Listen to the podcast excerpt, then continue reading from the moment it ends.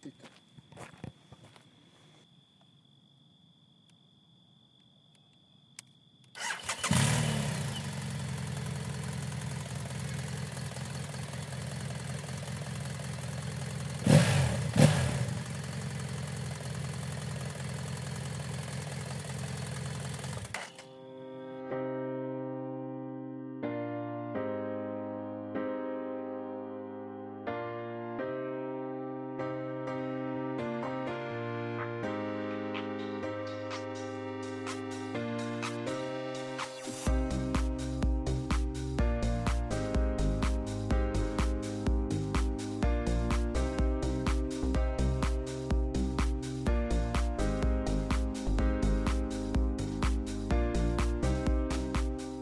Bienvenidos al podcast Estado Civil Motero, donde hablamos de motos y de lo que rodea al motero o la motera, en una charla de lo más informal. Así que ponte cómodo o cómoda y disfruta de este episodio.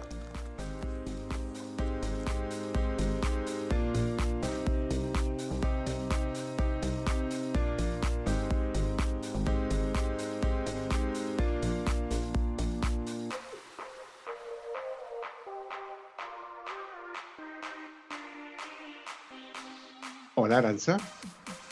Hola, buenas tardes, Vampi. ¿Qué tal? ¿Cómo estás? Eh, bien, muy bien. Oye, para que no te sitúe, ¿tú dónde te encuentras físicamente? Ahora mismo en Gijón, Asturias. Tierra de... Motos y moteros y molones. ¿Y por qué he dicho tierra de motos? Porque es un grupo de Facebook. Un grupo que somos 2.700 moteros ya. Hola. Sí, señor, mola.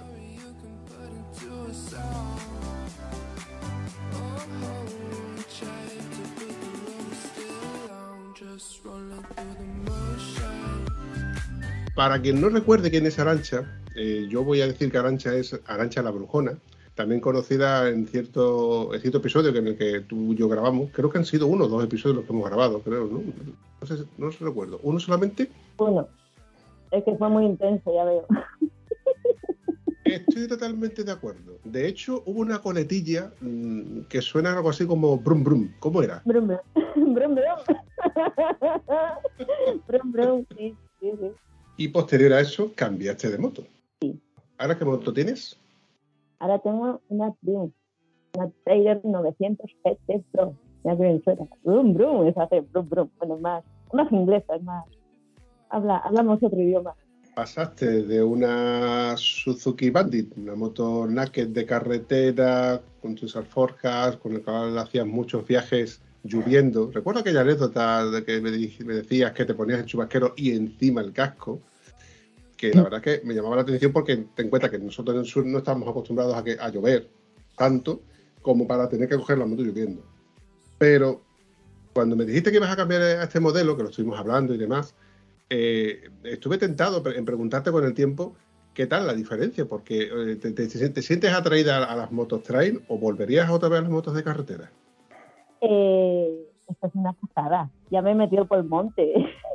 ya, ya, le he puesto ruedas de tacos, ya sí, ya no sé qué cositas. Ya nos hemos rebosado un barro. La verdad que muy bien.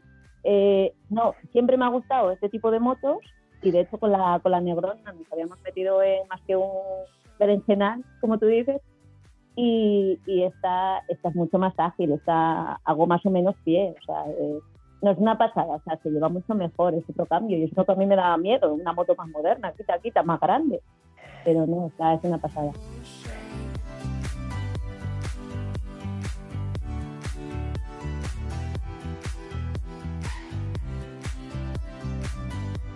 He recordado que tenía un nombre, la Negrona. La Negrona. Y esta también tiene nombre. Esa es la siguiente pregunta. Cuéntame, ¿qué nombre le has puesto, bonita? Esta es la Super Escoba. Perdona, perdona, repite.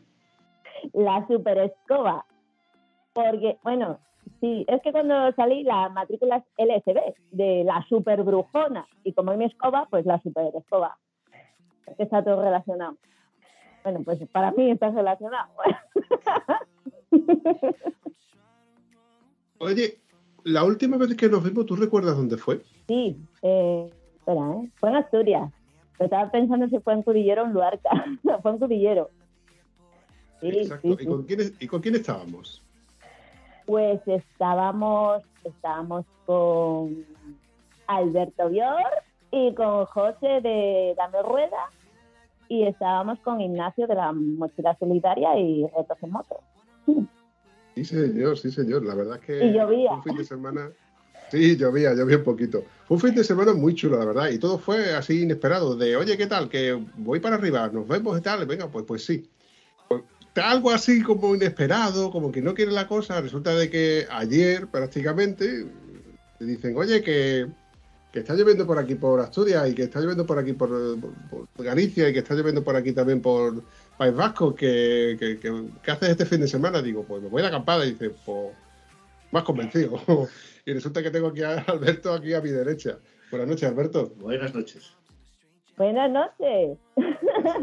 La eh, que, que hay en el norte es agua, agua, agua. Y ahí encontraste el sol es que estaba cansado, o sea, tenía pensado dar la vuelta a España y nada, cogí la moto, me he metido en un bar una hora esperando que parara a llover, pero a mares. y dije, mira, se acabó, Voy a mirar para el sur, daba un solazo en el sur, y yo ya, bajo voy. Y ya me llamé a Vampi, Vampi, ¿qué, ¿qué vas a hacer por ahí? dice, no lo sé, pues en casa no voy a estar. Digo yo, vale.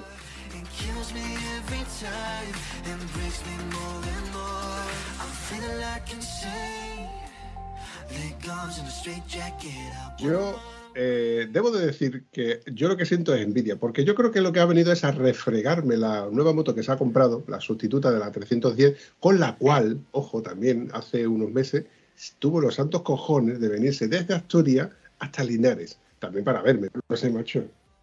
Ya tenías tú que estar aburrido también para pegarte ese pedazo de ruta que te has hecho otra vez desde Asturias, en este caso hasta Huelva. La verdad que si voy por Nacional, bueno, o sea, vosotros vais por la Nacional y vas para los pueblines, eh, tomas un café y siempre viene alguien a hablar contigo, te olvidas de las autopistas y yo disfruto como el. Mientras no me esté mojando, de nublado y haga viento, yo eso de poder ir tranquilamente por una nacional o una comarcal y poder ver el paisaje y poder respirar el aire de puro, ya, ya soy feliz, da igual que a 300 que 700. Bueno, yo puedo decir que yo este fin de semana bueno, te, iba a decir que yo este fin de semana te he hartado de carretera, te he hartado de curva y te he hartado de pasada calor, pero en este, caso no he sido yo. Ha sido un amigo nuestro que tenemos en común que ha hecho unas rutas espectaculares, nos ha llevado a unos sitios alucinantes y nos lo hemos pasado pipa. Pero bueno, eso es otra historia que igual lo cuento más adelante.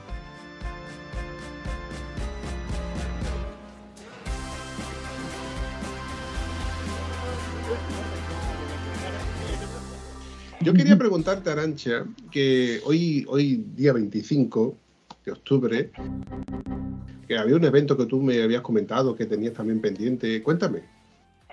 De septiembre, 25 de septiembre, que soy... hemos tenido la manifestación, nos hemos manifestado en 16 ciudades de, España, entre ellas en Gijón, aquí con la, con la eh, bueno, Santander nos ha manifestado porque han, no les han dejado, pero, pero bueno, hemos salido de Gijón, hemos salido unas 120 metros. Ahí reivindicando un poquito nuestros derechos y que nos tengan un poco en cuenta en lo que es temas de seguridad de las vías y de que más que poner radares y pedir pasta, pues que arreglen entre otras muchas cosas.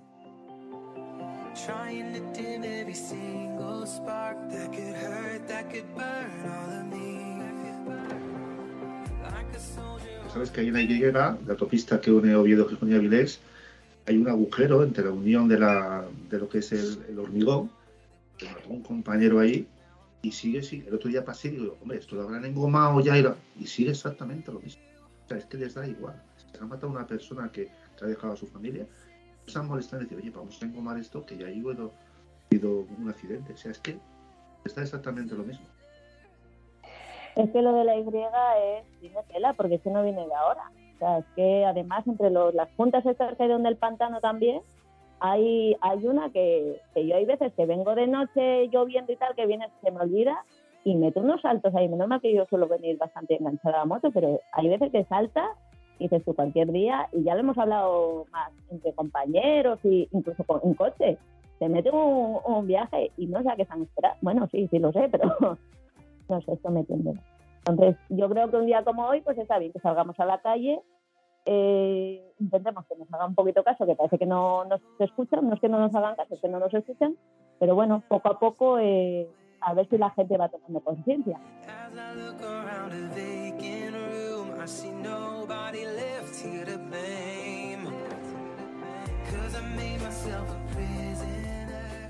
Yo particularmente, como usuario de la carretera que soy, igual que todos los que nos están escuchando, en dos ruedas evidentemente, también reivindico de que salgamos a la calle cada vez que haya que manifestarse. De hecho, habría que haber más, ne- más manifestaciones mensuales, aunque haga falta. Del mismo modo que buscamos excusas para salir en moto o dar una vuelta, es una excusa como otra cualquiera para salir a manifestarte.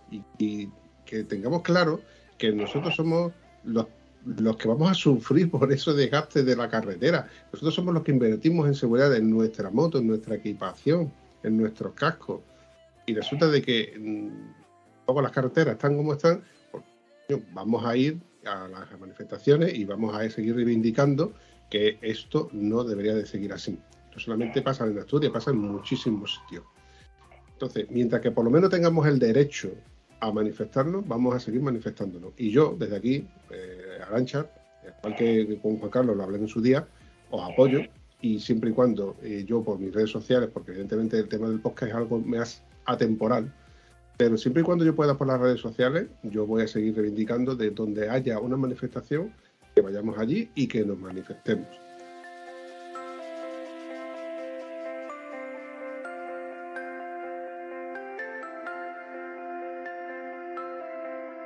Pero bueno, corriendo un poco un, un estúpido velo, ¿qué fue la movida anterior? Porque antes de, de- de todo esto, algo tenías tú por ahí que me, me. Pues todo esto ha sido eh, hoy la manifestación. Pues ayer tuvimos la primera gala, digo primera porque va a haber muchas más, la primera gala del desafío de los techos de Asturias. Eh, hemos hecho un desafío aquí en dos meses, que es eh, subir eh, 20 techos, que los hemos llamado, que son puertos y miradores. Y, y, bueno, ha sido así como, como de, vamos a, entre dos amigos, vamos a hacer esto y bueno, 208 inscripciones hemos tenido y la gente, bueno, hemos tenido una respuesta súper guapa. Gente que ha venido no solo, o sea, no, no solo moteros de Asturias, sino ha venido compañeros de Zaragoza, de Badajoz, de, iba a subir uno de Jaén, se vino Emilio de Suiza, bueno, bueno, esto es la bomba. Ha sido, y ayer nos hemos reunido los que hemos podido para entregar diplomas por el reto conseguido y bueno, la verdad sí, súper guapo. A, a preparar ahora la del 2023.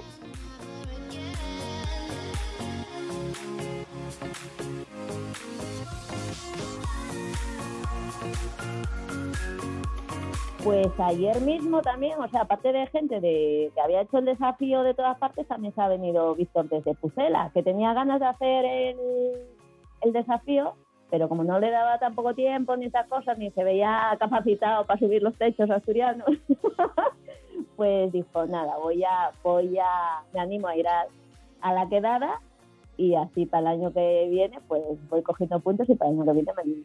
Buenas noches, don Víctor. Muy buenas noches, Vampi, y, y a todos en general. Eh, debo decir que sí que me veo capacitado para subir los temas. De hecho, ya dije que si alguno me lo convalidaba, porque algunos ya los tengo hechos muchas veces y no me los quiso convalidar.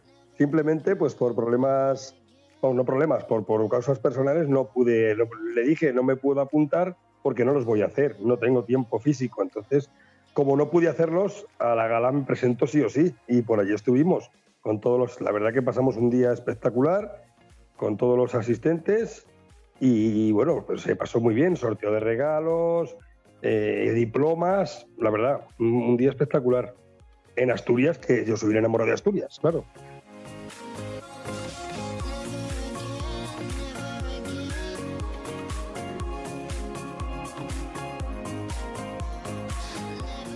Normalmente yo les digo a todos y cada uno de los componentes de, todos y cada uno de los episodios que aquí venimos a hablar de nuestras historias, de nuestras vivencias, como si fuéramos amigos, como si fuéramos conocidos, como si nos conociéramos. Entonces yo os doy permiso para que os metáis conmigo, igual que como, yo tengo confianza, me meto con vosotros. Me meto por ejemplo con Alberto, me meto por ejemplo con Javier, que está por ahí al fondo. Un momento, por ejemplo, con Arancha. Entonces yo, Víctor, te pregunto, ¿tú que has salido en moto con Arancha, ¿es buena compañera en moto?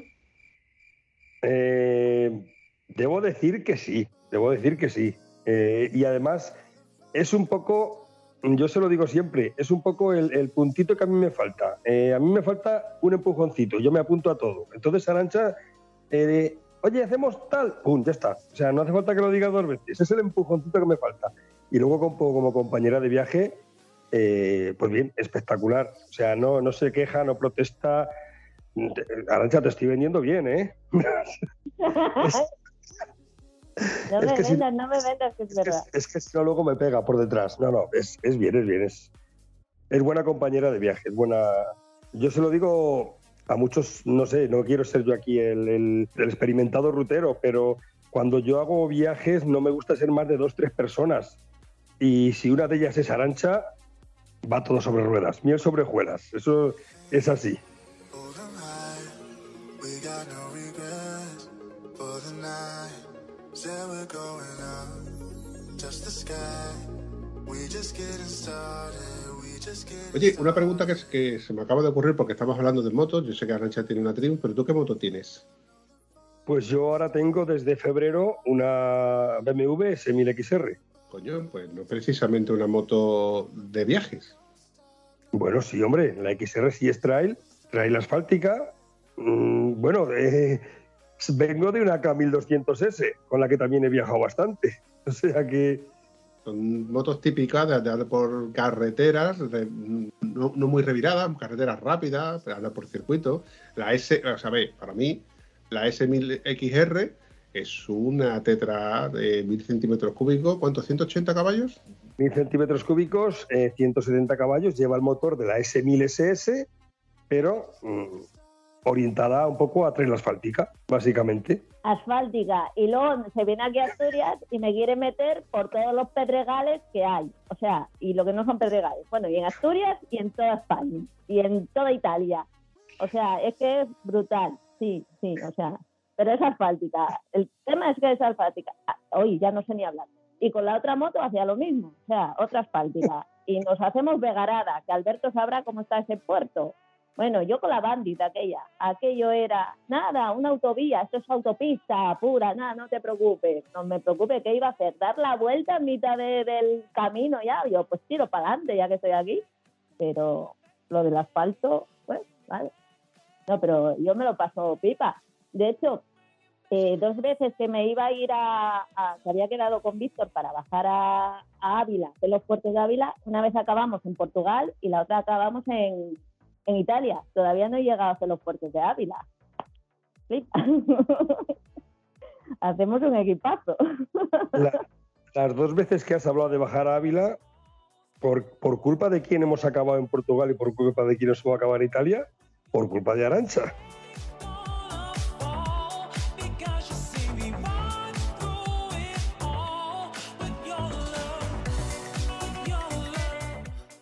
Oye, y digo yo que te manda, te manda un WhatsApp. ¿Esto qué te parece? Digo, me vamos a hacer los puertos de Ávila. Ya, pero ¿qué te parece esto? Venga, ya está. No, ya, ya, ya sabes que yo me apunto a todo. O sea, sin problema. Yo diría que eh, Arancha es la típica lianta en los grupos en la que te dice, no, va a ser algo facilito, vamos a hacer una vueltecilla, y al final resulta de que te pegas todo el santo día fuera y vienes con el marcador con 600 kilómetros más. A ver, eh, no es que sea la alianta, es la que, la que propone, ella lo propone y yo como mm, para salir a rodar en moto no hace falta lo que digo, me hace falta nada. Oye, vamos a rodar por aquí, ya está, hecho.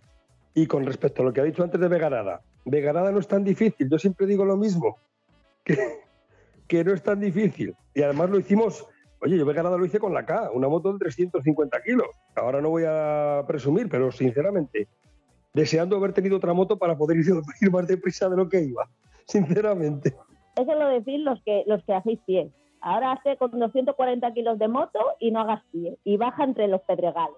Que, se, que yo recuerdo que me crucé con dos, con dos, bueno, nos cruzamos con dos GS que se quedaron así mirando como, bueno, porque encima, ¿quién venía con nosotros? Venía también, venía una, una cagua.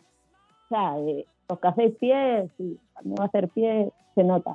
Pues, Estáis viendo que yo os dejo pues, perfectamente que os tiréis los trastos, que Que- con el os metáis las, las zancadillas. Esta parte mola porque se ve que hay buen rollo, se ve que hay feeling. Eso es algo muy importante a la hora de salir en moto, porque encontrar un compañero de ruta que le guste las mismas paradas, que le gusten las mismas salidas largas, que le guste pasar calor o que no sufra o que sepa entender, es complicado. ¿eh? No es nada sencillo en tener un compañero de moto que sea afín a ti y que entienda o que sea capaz de entender tu forma o de, de- de andar o que, que ese día no te encuentras bien o te encuentras mal. No, es que nos falta, nos faltaba una pata para el banco.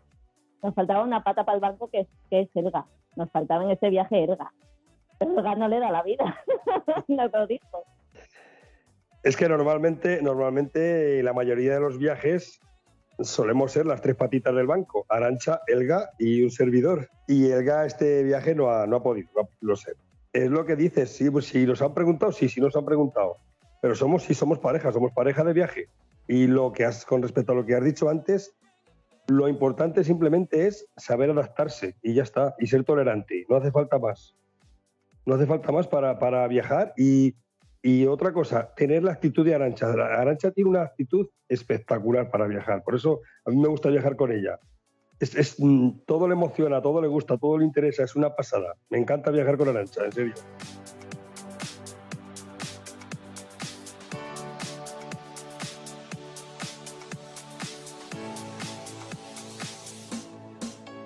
Eh, en cuanto a Elga, mm, la verdad es que yo entiendo que no le dé la vida porque rara vez que no veo alguna publicación o alguna notificación o alguna, alguna red social en la que no esté en un sarao, esté en un sitio, o esté en otro, o esté con alguien, o esté con otro. Es que no para. Es increíble lo de esta chica, es que no para.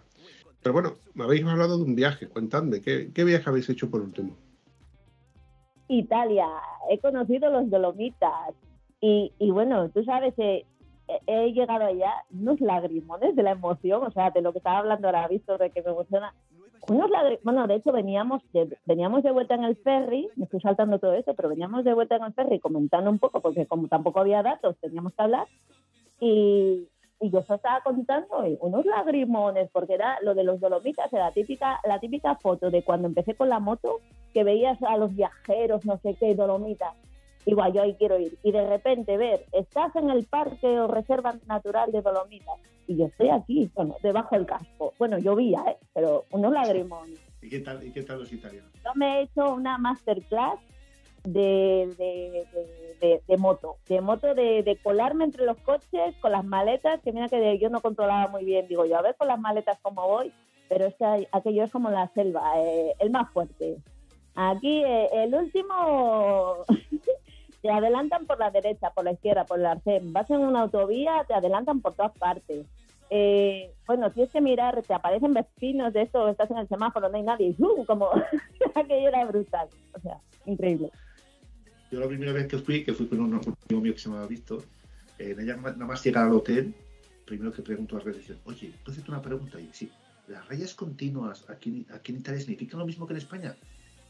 Sí, sí, claro.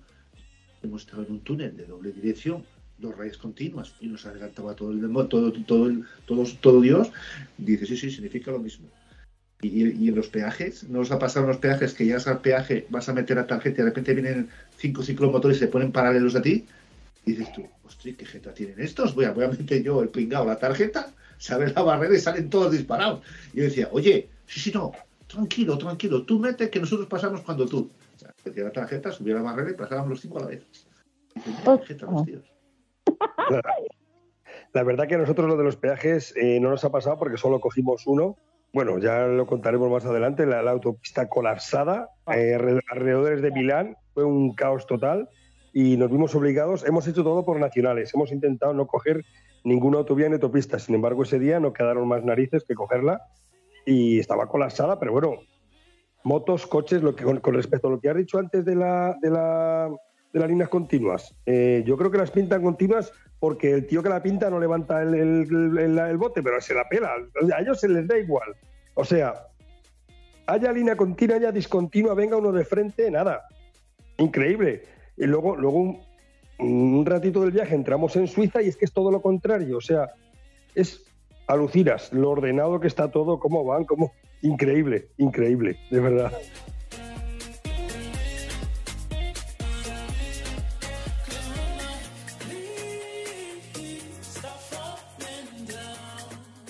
Y luego tú le haces cualquier cocina o no te metes por donde ellos dicen, lo dice Arancha, de meterte por el lateral y pasar, y encima pasen y te hacen ellos así como diciendo que, que me la estás liando, yo, yo, que te la estoy liando, yo, que muy bien. Pero si íbamos, íbamos por autovías o por autopistas de peaje o lo que sea, íbamos por el carril izquierdo y dándonos las luces. O sea, yo llegaba un momento que yo me quitaba y le decía, Víctor, tira o ponte para un lado, porque es que encima te dan, vas al límite, o sea, vas a tope y te dan las luces. Yo, pero estos están todos locos, están todos locos. Encima nos pillaron, lo que comentaba antes Víctor, nos, nos pillaron, como vamos así sin, sin tampoco, sin, sin, ¿cómo se dice? Sin ningún planning, vamos más o menos, sabemos dónde queremos ir, pero bueno, a donde, a donde lleguemos y como nos lleve el día. Pues acabamos en Monza, era el, el fin de semana del Gran Premio de Monza. Bueno, bueno, bueno, para salir de ahí, claro, teníamos que buscar un sitio donde dormir, no había nada, en 150 kilómetros a la redonda, pues para salir de ahí, que se juntaba con Milán. Bueno, yo nunca, nunca he pasado tantos coches seguidos, encima vas por la continua, por la raya continua, vienen los de enfrente, vienen motos por el medio también, se cruzan ahí. Es que no daba crédito. Es que si no es porque estamos en Italia, estamos todavía esperando ahí. Esto me dio miedo. La verdad que, ya te digo, una masterclass que me he hecho yo entre, entre coches. No soy, yo soy de quedarme atrás. Bueno, de hecho, Víctor al principio decía, tira para adelante, tira para adelante que no llegamos. Y yo ahí atrás, yo atrás, todas por los lados. Bueno, increíble. Yo tengo que reconocer que soy un poco, en ese sentido, un poquito italiano. Pero claro, si Arancha, se quedaba atrás, yo no podía adelantar. Entonces, digo, bueno, pues vamos a ir, pero he dicho, un poquito italiano. Ellos es que son, bueno, increíble. Tú intentas respetar un poco todo y tal, y, y te pasan por todos los lados y te, y te- bueno, increíble. Aunque lo que ha dicho Arancha, para repetir, o sea, hemos visto, este viaje ha estado muy bien, pero hemos visto un, un pequeño trocito. Lo malo ha sido ir y verlo, porque ya te, ha, ya te ha picado el veneno porque quieres volver. O sea, hemos visto solo un pequeño trocito y nos hemos enamorado, entonces queremos verlo, queremos ver más, queremos ver mucho más. O sea, nos ha sabido a poco, la verdad.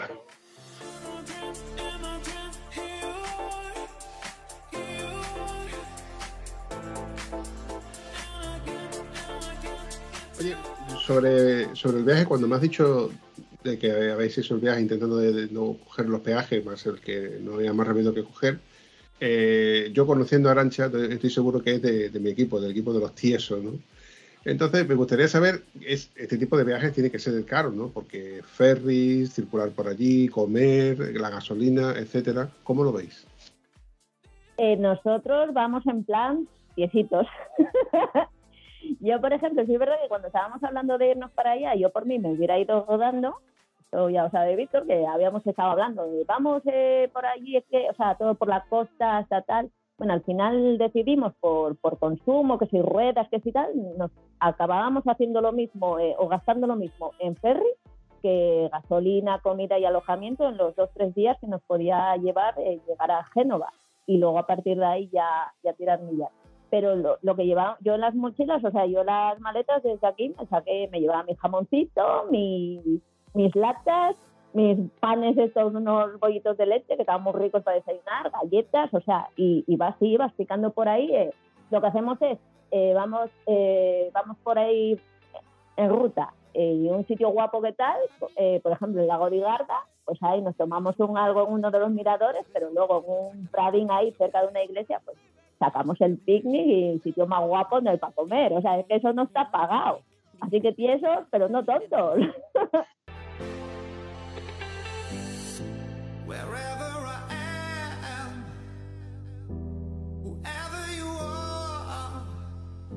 En uno de los viajes eh, fue cuando acabamos la pandemia y me escapé, cogí la- me escapé y me fui. Claro, entonces estaban casi todos medio encerrados. Claro, llegué a un pueblo súper turístico italiano y no había nadie. Claro, imagínate, un pueblo italiano, una terraza, unas vistas, anocheciendo. Y yo, uy, uy, me subo a la terraza, voy y pido al camarero, oye, una Coca-Cola, me pone una Coca aceitunas. Y el chico, el camarero era sudamericano, dijo, estando esto en el alma. Y oye, tráeme otra Coca-Cola. Y dice, ¿estás seguro? Que es que es muy cara la Coca-Cola. Dice, es que te voy a cobrar 15 euros por la. Dice, en total te voy a cobrar 30. Dice, no, no, no, déjame una, déjame. Dice, mira, es que te has puesto en el mejor sitio del pueblo y esto en verano, para tú sentarte donde estás aquí, tienes que esperar por lo menos un mes. Pasa con el tema de la pandemia aquí no hay nadie. Aquí no hay absolutamente nadie, pero tú de sentarte aquí, ya te digo yo que es imposible en verano que tú te hubieras sentado aquí, hubieras aparcado la moto ahí abajo como la aparcaste. Con respecto a lo que ha dicho Arancha, viajamos tiesos pero no tontos. Eh, nuestro plan era no comer de restaurante, básicamente, aparte de por economía, porque te, ro- te roba mucho tiempo de rodar. De, de- si te sientes en un restaurante, te dan mesa, comes, tal, los postres, no sé qué, has perdido dos horas, que son dos, tres horas que has, has perdido de, de ver cosas. Entonces, un pinchín, lo que sea, una latita, un tal, un prau, como ha dicho Arancha, y ya cenaremos en condiciones si podemos, que aquí a lo que, de lo que se trata es de rodar y de disfrutar y de ver cosas. Y mirando la economía, me ha salido casi igual de caro que rodar por España. No, yo pensaba que iba a ser mucho más caro. Y la verdad que no ha sido tanto, ¿eh? Claro, porque yo, por ejemplo, o sea, por ejemplo, aquí, yo cuando salgo en moto, tampoco como, me llevo mi bocata y tal, y cuando me apetece parar, eh, paro, eh, me llevo a lo mejor un termo, si no me paro un merendero y esas cosas, y así, eh, paras donde tú quieres, eh, no pierdes tiempo, que es lo que dice Víctor, y nosotros, por ejemplo, lo que hacíamos era eso, eh, rodábamos el, el pincho, lo que sea, donde nos apetecía y estas cosas, y luego si llegamos al sitio donde nos alojáramos, ya ducha, tal, ya de personas normales, ya descansados, ya turisteábamos un poco y una cena tranquila, una cervecita fría y esas cosas, y, y ya así la cosa, porque si no te echas eh, entre lo que dice, entre que paras, y ya no es eso, eh, comes, eh, te da el bajón, a, a mí me apetece, no sé, irme a buscar un árbol ahí al lado del río y dormir la siesta en vez de subirme a la moto con la panza llena. Entonces aprovechas y, y ya lo haces del tirón. O sea, lo disfrutamos más así porque es más, no sé, el rollo que hacemos normalmente, solo que en Italia, sin entera. Tú, tú ya sabes, eh, eh, Arantxa, que yo soy el chico de las carretillas. Ya sabes que. lo, que lo que pasa que, que, que muchas veces eh, llegas a un sitio y, y tienes que involucrarte, tienes que meterte entre la gente. Y si ves que todos están tomando algo típico, pues siempre vas a decir, oye, es un pueblito súper chulo, están poniendo unos lacitos con una carne, hay que probarlo, porque si vienes aquí y todo pruebas. eh, pero lo que, lo que estábamos hablando, lo más caro que es de viajar en moto es el alojamiento. Mira, la gasolina es inevitable, o sea, la gasolina tienes que pagarla sí o sí. Entonces, las dos cosas que, que normalmente la gente que viaja lo que intenta es ahorrar en ir y en comer. No te puedes meter en un restaurante eh, y gastar 30 o 40 euros porque eso lo multiplicas por 10 días y resulta que, que se te ha ido la mitad del presupuesto o más. Entonces lo que tú vale más parar en el lago Lagarta y sentarte allí con un bocadillo y lo vas a disfrutar como el Kiko. eh.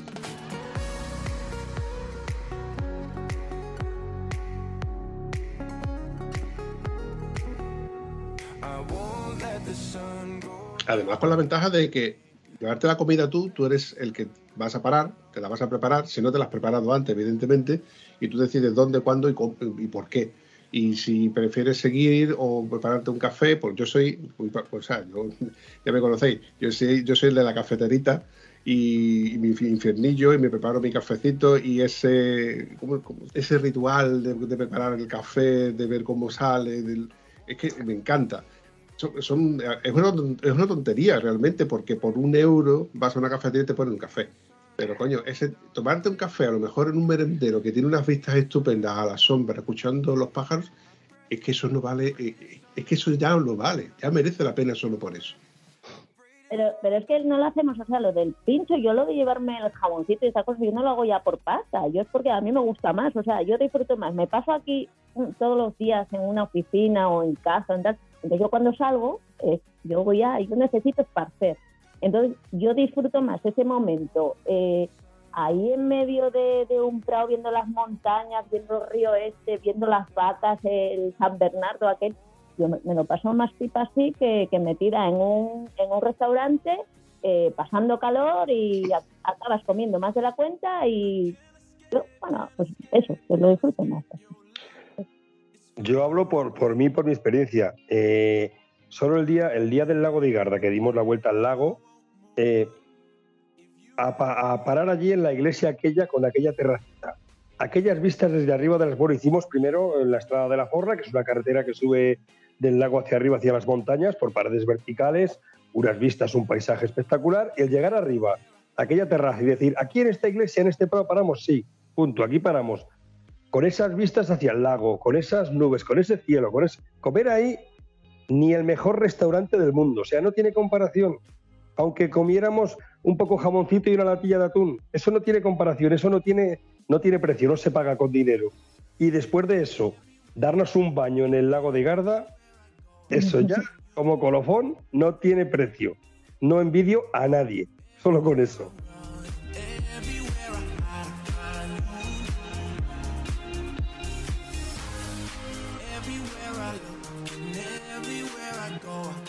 Una pregunta que os voy a hacer a los tres, eh, porque los tres sois de Asturias, evidentemente, y para. como- así como promoción, y yo no, no es que conozco Asturias las pocas veces que he ido para allá, y evidentemente, como voy con vosotros, vosotros sois los que me enseñáis sitios. Yo con Cudillero me, me robó el corazón, ya te lo he dicho, Alberto. Es algo que, es increíble. Pero, un merendero que os suene, o un merendero que me recomendaseis, un sitio donde me recomendaseis llevar el bocadillo, mi cafetera, un sitio. Arancha primero. Muniello. Yo, yo te recomiendo, te vienes aquí por, por eh, la reserva de Muniello, que hay un par de miradores y además hay uno que puedes ir hasta lloviendo porque está cerrado, tiene ahí las vistas al pico, a- bueno, a los picos. Yo me quedé con uno porque ahí está el pico cabrón y me quedé con el nombre del pico cabrón. Mira, yo- bueno, cada uno se queda con lo que... Y, y esto es impresionante, esa zona, o sea, y ese sitio, o sea, es eh, llevarte el bocata o si no, ¿cómo se llama? La, eh, para el otro lado contrario, en, en la cascada de, ay caramba, de Morlongo, que está, que tiene como una especie de palacito y una mesa de madera en medio que yo me llevé a un grupino, fuimos cuatro amigos de ruta por ahí, que está cerquita de, de Taramundi. Entonces, eh, o sea, es una pasada, tú vas ahí, tienes la cascada ahí, tienes una mesa de madera, te llevas el bocata, el chocolate, el café, o sea, y estás de tertulia porque tienes la mesa, solo te falta sacar, no sé, las cartas para... Está como en casa. Esos sitios brutal. Bueno, es que aquí tenemos un montón de sitios, no te podría decir esos que son, o sea, te puedo decir 20.000.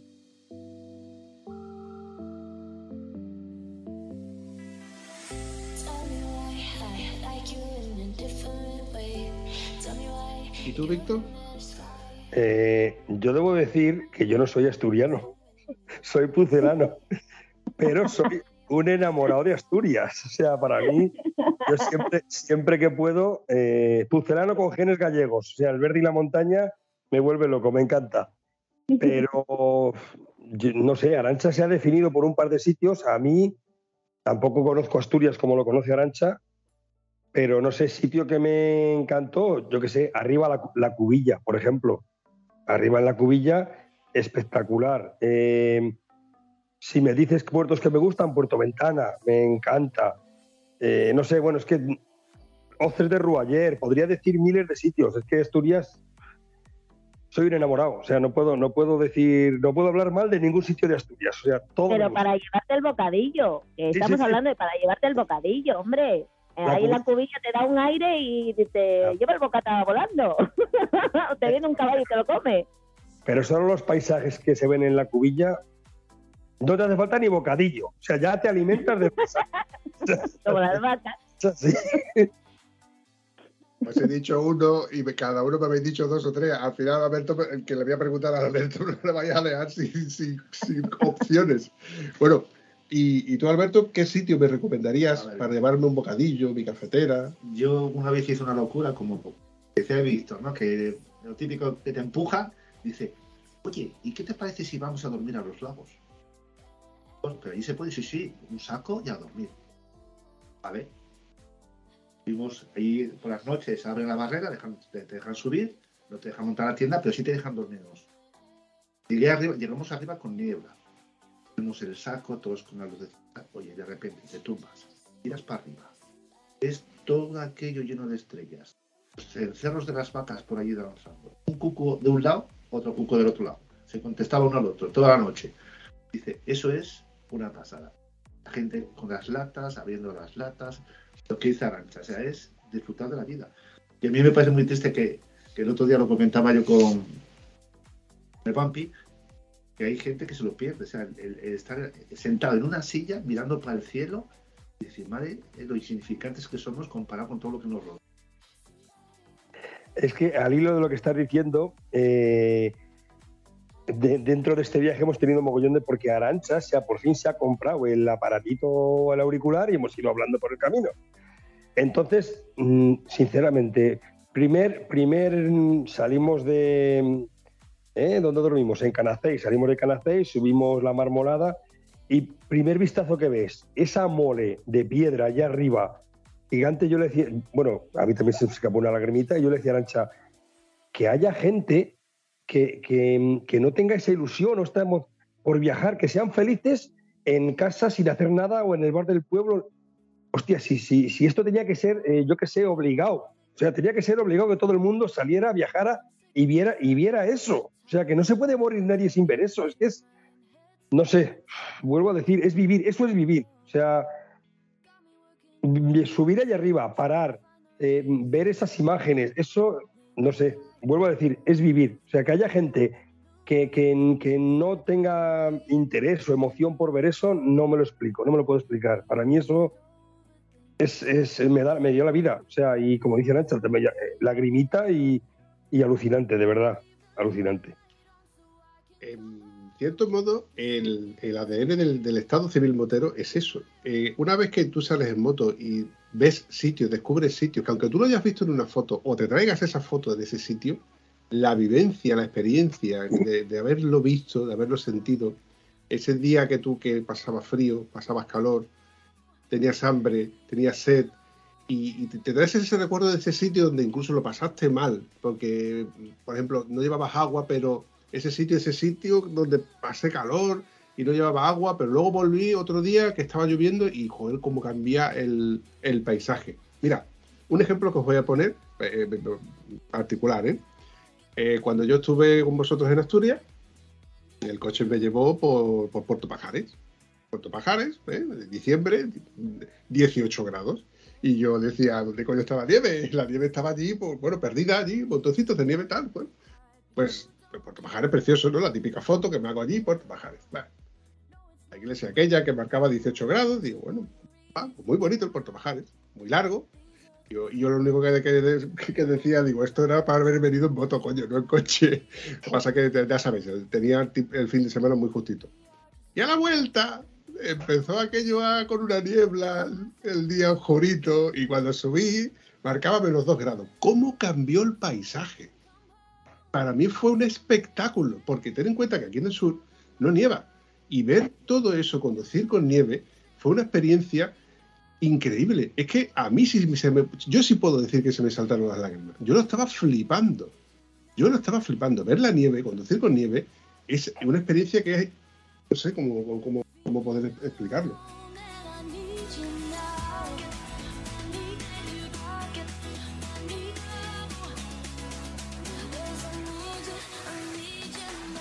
Por eso, el, el- ADN motero, el, ir a un sitio y encontrarte eso por uno mismo, y es lo que engancha. El, quiero ir a otro sitio, y quiero ir a otro, y quiero ir a otro, y no me, no me quedo conforme con lo que tengo aquí, quiero seguir viendo cosas. Esa es la excusa que tenemos para salir en moto. Yo soy un desastre, yo viajo, viajo, pero soy un desastre para acordarme como vosotros, que os acordáis de todas las calles, de todos los pueblos, de todos los puertos, soy un desastre. Pero lo que no se me olvida nunca son los olores. Yo los olores, o sea, soy capaz con los ojos cerrados de decirme, ¿dónde estás? Y decirte dónde estoy por los olores. Y seguro que Arancha eh, también, seguro que dices, a ver, un sitio donde huele a café en Asturias. Y dice, ¡plas! Ahí hay una, según pasas con la moto, empieza a oler a café 5 kilómetros Guau. Y los olores. Y vas a pasar por un bosque o vas a pasar por un pueblo y es decir, mira, aquí va a oler dentro de poco a cocido. Que aquí siempre que pasas huele a cocido porque están haciendo la fabada, porque están haciendo... Y a mí se me quedan grabados los olores.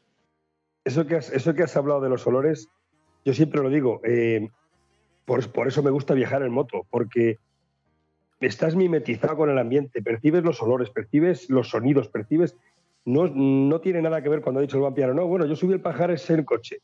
No tiene nada que ver subirlo en coche y en moto. Mm, Como diría Arancha, tú no has subido el pajares. El pajares hay que subirlo en moto. en coche no cuenta. Pues, pues eso es lo mismo. Eh, y, con respecto a lo que has dicho antes, mm, sí, vale, Dolomitas lo habíamos visto mil veces en fotos. El paso de San Boldo lo habíamos visto mil veces en fotos, pero es que llega el momento que tú estás ahí, eres tú el que estás pasando por ahí haciendo la foto y viéndolo. Y, y esa sensación no se puede describir, no se puede explicar. Hay que, hay que vivirla, hay que vivirla.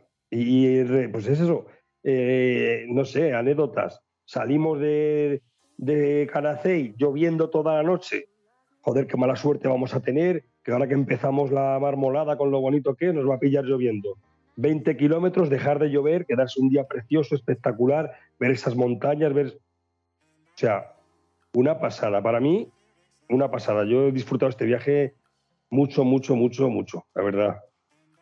La gente, la gente que habéis coincidido con ellos y eso, que a mí son de las cosas que también me llenan muchísimo, aparte de sentir el, el aire, es las personas que conoces por el camino.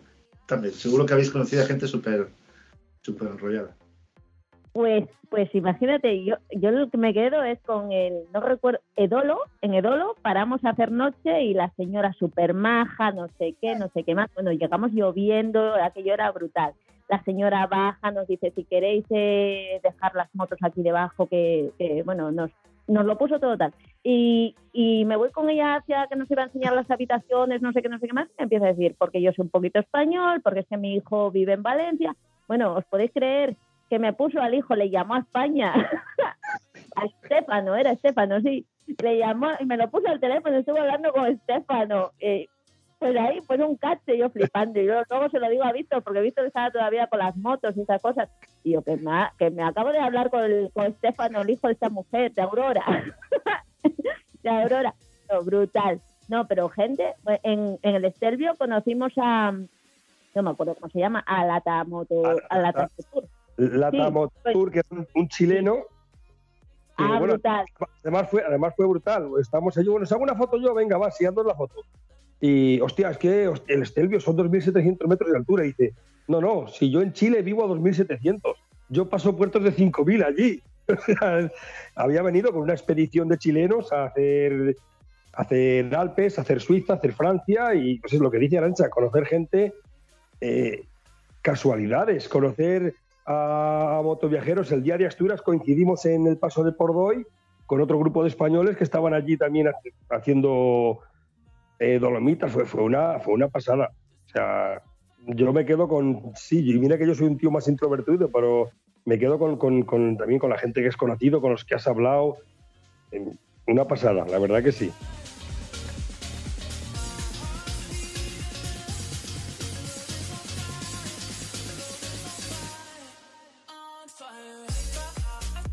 Bueno, yo iba repartiendo pegatinas por ahí, Víctor se moría, decía, ya está. ya empecé en el barco, que me, que me llevé del barco, me bajé con un unicornio, a la chica le di una pegatina y Víctor se moría cada vez que yo sacaba, ya está, ya saco la pegatina, ya está. Yo siempre digo, yo siempre digo, donde veáis una pegatina de Arancha o de Elga, yo he estado también. Lo que pasa es que yo no doy pegatina. Pero eso no vale, eso no, no- no se puede convalidar. Ojo, yo sé que a ti te convalida porque tú estabas presente, pero la pegatina es la pegatina. Arancha, tienes que hacer otra pegatina y poner y Víctor. Y luego otra de más y Víctor. Venga. Víctor estuvo aquí. Casuali- casualidades de otra cosa que tienen los viajes. En el ferry en Barcelona, esperando a coger el ferry, paran dos motos detrás de nosotros y nos ponemos a hablar. Claro, ¿dónde vais? No, vamos a hacer dolomitas, vamos a ver un poco el lago de Garda y tal. No, pues nosotros vamos a. ¿Dónde iban? A, Austria, a una concentración de Harleys. ¿Y dónde sois? Pues mira, yo soy de Valladolid. Coño, yo también. Digo, bueno, yo no soy de Valladolid, soy de un pueblo. Eh, Pedraja de San Esteban dice, coño, yo soy de Villaverde, que está a 6 kilómetros. Digo, me cago en la leche. ¿Esto, ¿esto qué es? pero, pero fueron un poco cabrones, fueron un poco cabrones, porque es que me dicen, hay que tener cuidado porque en, la primer, en el primer tornante del Estelvio se cae todo el mundo. Ahí caes porque como ahí el suelo está, la curva, el suelo está como en pendiente o roto, no sé qué me han dicho, eh, no haces pie, bueno, y, y se va, se cayó fulanito, se cayó menganito, además que están de, de- de andar y esas cosas. Yo, qué perros, cuatro días pensando en el puto tornante, uy, perdón, de el, el tornante este de- del Estelvio, que me ponía, bueno, menos mal que antes de llegar al Estelvio, hice los siete tornantes de Venecia. Me subí a un, a un aparcamiento, o sea, no podían darme a lo más alto porque no había. Me hacen subir siete pisos para aparcar la moto. Yo dando vueltas. Y Víctor diciendo, ¿dónde vas? Yo en el primero. Dice, si yo ya estoy en el tercero. ¿dónde estás? Los segundos, si yo ya estoy en el quinto. Yo es que me están presionando. Yo me tomo mi tiempo, porque encima era, iba dando vueltas. Una sudada, llegué, mira, estábamos a 36 grados, creo que hacia allí. Yo llegué con unos goterones, pero no era de calor, era del agobiazo que tenía, pues para bajar, otro tanto. Encima yo haciendo caravana ya, porque venía un coche presionando por detrás, que pues ahí os quedáis, ahí os quedáis, ¿eh? Pero vaya tela. tengo que decirte, que el que fue conmigo a ver los Dolomitas eso, en un tornante se cayó. Que no fue culpa suya, ¿eh? De que no sé, que vinieron las, ¿sabes que vienen las caravanas de los, de los ingleses y todo eso? Que piensan que es suya toda la carretera y pues vas en una moto y ellos piensan que por un metro vas a pasar tranquilamente. Cerró, el hombre, lo que es tú, no dio, no dio pie y cayó.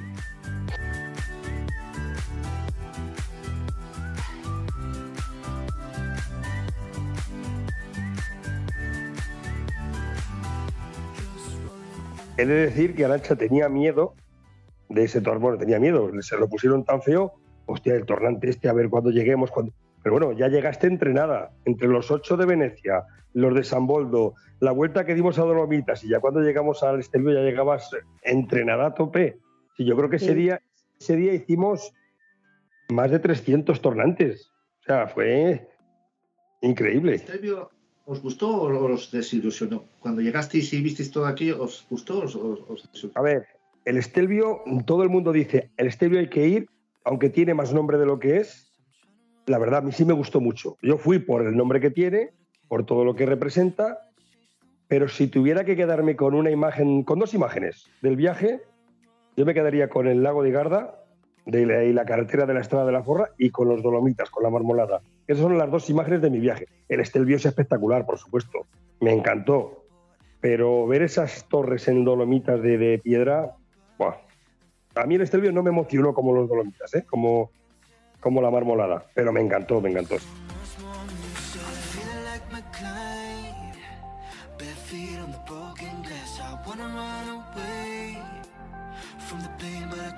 Yo me lo pasé pipa, pero a mí lo que más me gustó fue lo que había arriba. O sea, todo el rollo motero, la gente que conocimos allí, eh, o sea, todo. Conocimos a unos chicos que eran españoles que vivían en Suiza, o sea, simplemente por el hecho de estar allí, además nos, bueno, de hecho había unas mesas de madera, allí comimos. Sacamos el camping y ala, a comer, ya que estamos aquí, pim pam. Pero es que a mí fue lo que más me llamó la atención.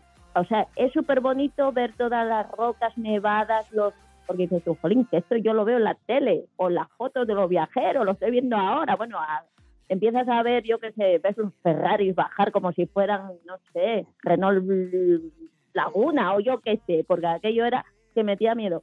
Eh, pero es que es impresionante todo, es eso, es que estás allí, estás allí. pero yo me quedo con eso, con el rollo motero que había arriba. Otra cosa, otra cosa que nos pasó eh, también con, con, esta, con esta pareja que conocimos en el ferry. Eh, pues hablando de viajes y tal, no somos moteros experimentados. eh, tener cuidado si vais a hacer el paso de Gavia, porque el paso de Gavia es un paso eh, bajando, bajando el Estelvio hacia Borneo, pues luego tienes el paso de Gavia y tal. Porque no tiene guardarraíles y está, está digamos, ahí el acantilado, se ve y es un poco peligroso y tal. Bueno, pues bajamos, bajamos el Estelvio, bajamos a Borneo y venga, vamos a buscar dónde dormir. Aquí tomando un café, buscamos dónde dormir, pum, en Edolo. Fue el día que dormimos en Edolo. Bueno, pues digo, Arancha nos, nos manda por dos rutas. O por aquí, que pasamos el Gavia. Claro, se te queda grabado lo que te dice la gente. Hostia, tener cuidado con el Gavia y tal, vale. Y digo, por aquí, que no es el Gavia. Venga, va, pues como nos han dicho que el Gavia es un poco peligroso, jodido, y se nos va a hacer de noche, vamos por el otro lado. Vale, pues vamos por el otro lado. Carreteras normalitas y de repente el GPS te saca para la izquierda, carretera estrecha súper empinada, toda bacheada, llena de baches, y pone el Mortirolo. Coño, ¿dónde nos hemos metido? por, por evitar uno jodido, cogimos otro peor. Increíble, la verdad. Increíble. que no, que no fue eso, no fue así. Sí, Dice, fue así. decir- sí, dice Víctor, como vamos a atravesar todo túneles, vamos a, a mí el GPS me indica otra cosa, vamos a coger otra cosa que nos lleva a Edolo igual, ¿vale? Cogemos otra cosa. Ya cuando la cosa, o sea, nos salimos, llegamos a cuatro casas, ya el camino dejó de ser una carretera y era un camino. Yo ya le decía, ¿seguro? Sí, sí, que me manda por aquí. Tiramos para arriba. Aquello se empezó a estrechar. Era una vía de bicis. O sea, te juro que era una vía, entraba una bici para arriba y otra para abajo. Y le digo yo, ¿estás seguro? Sí, porque me manda por aquí. Yo, vamos por otro lado. No, que el GPS me manda por aquí. Yo, coño, no le hagas caso. Pero claro, ya estábamos a medio gas. Y ya empiezo a ver, tornante 1. Yo ya empezamos. Tornante 2. Ya empezamos. Y cuando los tornantes van de, abajo, o sea, del 1 al 50.000, yo ya me mosqueo porque no sé dónde va a acabar. Si fueran al revés, vale. Llegamos al 11. Eh, ya veo lo de lo de Pantani, había, yo aquí hay un rollo, mira, yo ya paré la moto, dice, bueno, porque tampoco me giraba ya la moto, yo ya no daba más tornantes. Víctor tiró millas, yo parqué, yo me puse a hacer fotos, Víctor luego bajó, le hice fotos, porque él no, no quería sacar el móvil, pero fotos quería que se le hicieran, ¿eh? porque encima se nos está volviendo mediático el tío. Y, y bueno, luego ya leímos que estábamos en el Mortirolo, que no sé qué, y o sea, que dejamos el Gavia a saber cómo estaba, igual era hasta más fácil. Y nos metemos en y nos metemos en uno que resulta que me acabo de enterar que está hermandado con el Angliru. Yo, pero estamos chalaos. Nos encontramos una manada de vacas, vacas en cuesta. Luego llegábamos y de repente pasábamos de tornantes a sucesión de tornantes. Yo, me cachis la marcha alada, si yo ya no me giraba la moto. O sea, es que era, bueno, al final un mosqueo, yo un mosqueo, ya paré la moto, me hice fotos por ahí, Víctor dio la vuelta, ¿qué haces? ¿Qué pasó? Yo nada, me estoy haciendo fotos. Estoy cansada de tornante. O sea, se me mete una avispa en el casco, yo ya te- se nos hizo de noche. Bueno, bueno, bueno, bueno, o sea, no le puedes hacer caso a nadie. Y al GPS menos. Y He desde visto. entonces se puso en venta en Wallapop el GPS de Víctor. Tal cual. Pero es que le estás diciendo, no, no, es que me lo dice el GPS. Y yo, coño, pero no te lo dice un guardia, yo qué sé. O sea, le hizo caso como, yo me moría. O sea, ahora me río, pero estaba más mosqueada el otro día.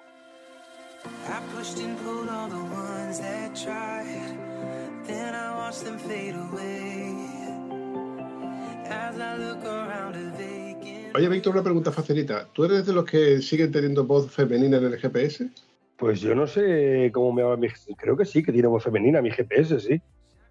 Con tal de que no me, con tal de que no me mande una mujer, lo tengo puesto No, no, masculino. Prefiero, No, yo, yo- yo prefiero creo que, discutir con un tío. yo creo que mi GPS tiene voz femenina, aunque sí que es cierto que lo que, lo que hemos hablado al principio, eh, vamos con una ruta medio fijada, pero no es, no hay que hacer estrictamente eso. Entonces, depende cómo te se, te dé el día o vaya, pues, pues lo hacemos. O, sí que sí que es cierto que teníamos 5 días para rodar o 6 días para rodar y teníamos más o menos planificado lo que íbamos a hacer cada día. Pero hubo días que hubo que saltarse el guion y hacer lo que lo que lo que buenamente se pudo. O sea, es así. Hubiera sido un puntazo que hubieras puesto el, el GPS en italiano. y se lo hubieras pasado, se lo hubieras pasado a ella. Tornante a la derecha.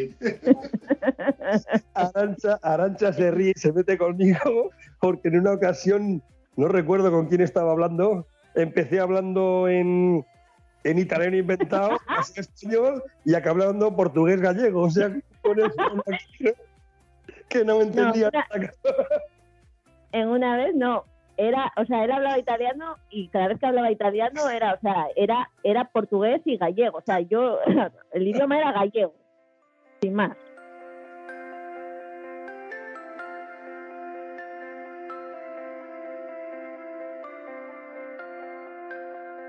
Víctor se me quedó en Lleida. Bueno, no fue, no fue avería. Pues, es lo que he hablado al principio. Yo no subí a Asturias a hacer los techos porque yo sabía que primero tenía que pasar revisión a la moto, la revisión de, de los 20.000 kilómetros, y segundo, eh, iba muy justo de rueda. Entonces yo digo, tengo que ahorrar rueda.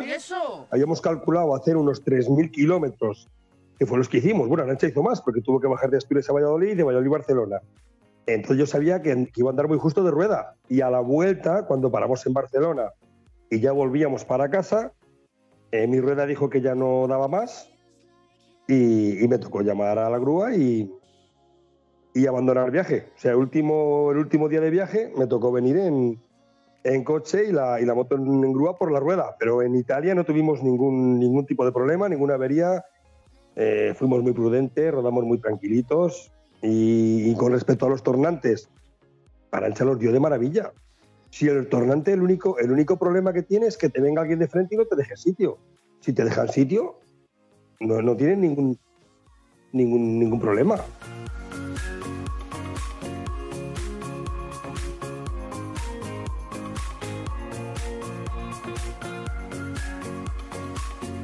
pero volvemos a lo mismo. Yo no hago pie y si necesito apoyar la moto, yo no apoyo nada. O sea, eh, pero sí es verdad que, que subiendo, subiendo, bueno, yo me encontré un par de veces con que fue una bici que tuve que parar, o sea, porque te abres y de repente viene aquí el ciclista y pues nada, te paras en el lado contrario, luego para tirar para atrás, bueno, para atrás la gravedad, la moto iba para atrás mejor que para adelante. Pero tengo que decir, tengo que decir que hay un tío allí, bueno, hay un tío allí sacando fotos. Yo creo que está a cuatro tornantes de llegar arriba. Y yo según veo, o sea, ya he llegado a este, me quedan cuatro y encima hay un tío allí con una cámara, me va a sacar la foto justo en el que me caiga. Hay que ser muy hijo de puta, ¿eh? O sea, hay una foto, sí, sí, sí, porque yo me lo estaba viendo. Además, tengo una foto, le he estado mirando las fotos, lo de Fotoselvio, esto que te las hacen, te hacen unas cuantas, y hay una que, que te tengo así mirado, ya lo tengo fijado. O sea, tengo una mirada asesina que me, me he visto y dije, joder, si meto miedo.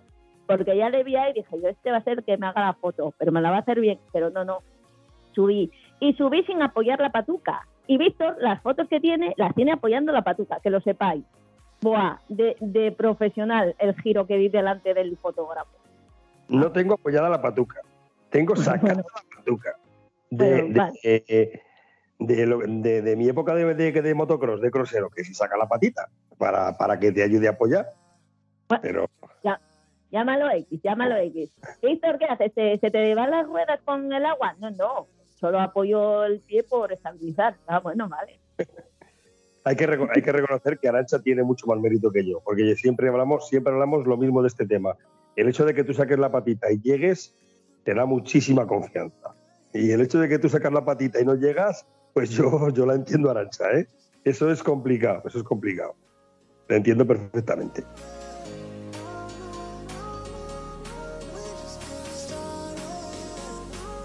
Volviendo al tema del low cost, ¿no? De, de cómo habéis hecho este viaje en, plan tieso, ¿no? Eh, ferries, eh, estancia, así a grosso modo, ¿cuánto cuesta? Yo una vez que he llegado aquí he hecho mis cuentas, nosotros hemos salido más o menos a unos 100 euros al día. Entre ferry, dormir, gasolina, comer, has echado las cuentas, unos 100 euros al día. No realmente sales por España o sales por Portugal, sales por aquí y gastas casi lo mismo. Yo tenía un poco metido en la cabeza que salir fuera iba a ser súper carísimo. Y la verdad que no lo ha sido tanto.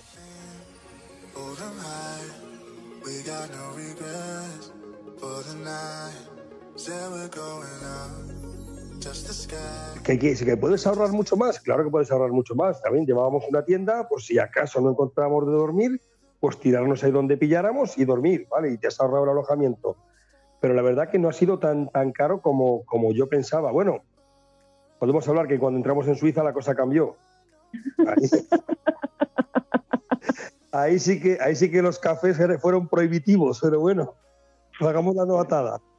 Y la movida de los móviles, que, que ahí no hay roaming y te pegan unos clavazos que, que ahí tienes que desconectar nada más. Además, las antenas suizas tienen mucha potencia y te la pilla, te pilla de- en el país que todavía no has cruzado y te lo pilla. Pues eh, no, no, eh, con eso que hablas, yo antes del viaje hablé con mi compañía, Vodafone, por cierto, y a mí me dijo que no pasaba nada, que no tenía ningún problema. Lo único que tenía era, es que no controlo mucho el tema. Creo que me dijo 44 gigas por todos los días que estuviera. Y la verdad, yo iba todo el día, yo no gasto GPS, yo uso Google Maps con el móvil. El móvil iba enchufado con Google Maps y no he gastado ni la mitad de lo que me, de lo que me decían que iba, que me pertenecía. O sea que no, no, no, en ese sentido, yo, claro, lo que tú has contado, eh, yo ya lo había oído, entonces digo, hombre, voy a llamar a mi compañía a ver qué es esto. Realmente, ningún problema. No hubo ni que hacer nada, ni pedir running, nada. Y, y de momento a mí me ha llegado la factura y me ha llegado normal. No he pagado nada de más, ¿eh? Pues ya alguna compañía habrá hecho roaming con estos países, pero yo, yo te digo que facturas de 80 euros, ¿eh? Y cortarme los datos, porque mica, te das cuenta de que vas con datos y te llega la factura y dices, bueno. bueno oye, Nosotros- pues con el tiempo toda Europa se irá, irá hará roaming para toda Europa, para que no tengas ese problema. Yo ese problema no lo, no lo he tenido, ¿eh? No, mi compañía en ese sentido no, no, tuvo, no tuvimos ningún problema. Otro, otra, otra, otra imagen que también des- destacaría cuando entramos en Suiza, eh, entramos por el, por el puerto de, por el paso de Bernina y el glaciar de Bernina fue otro, otra imagen espectacular. preciosa. De eso, de eso que, que lo que tú has dicho, que, que se te queda. Yo, yo no soy de hacer muchas fotos, es verdad. Arancha hace muchas, pero a mí se me quedan en la retina. Eso, eso no se olvida nunca, eso no se olvida nunca. Lo tienes ahí para siempre.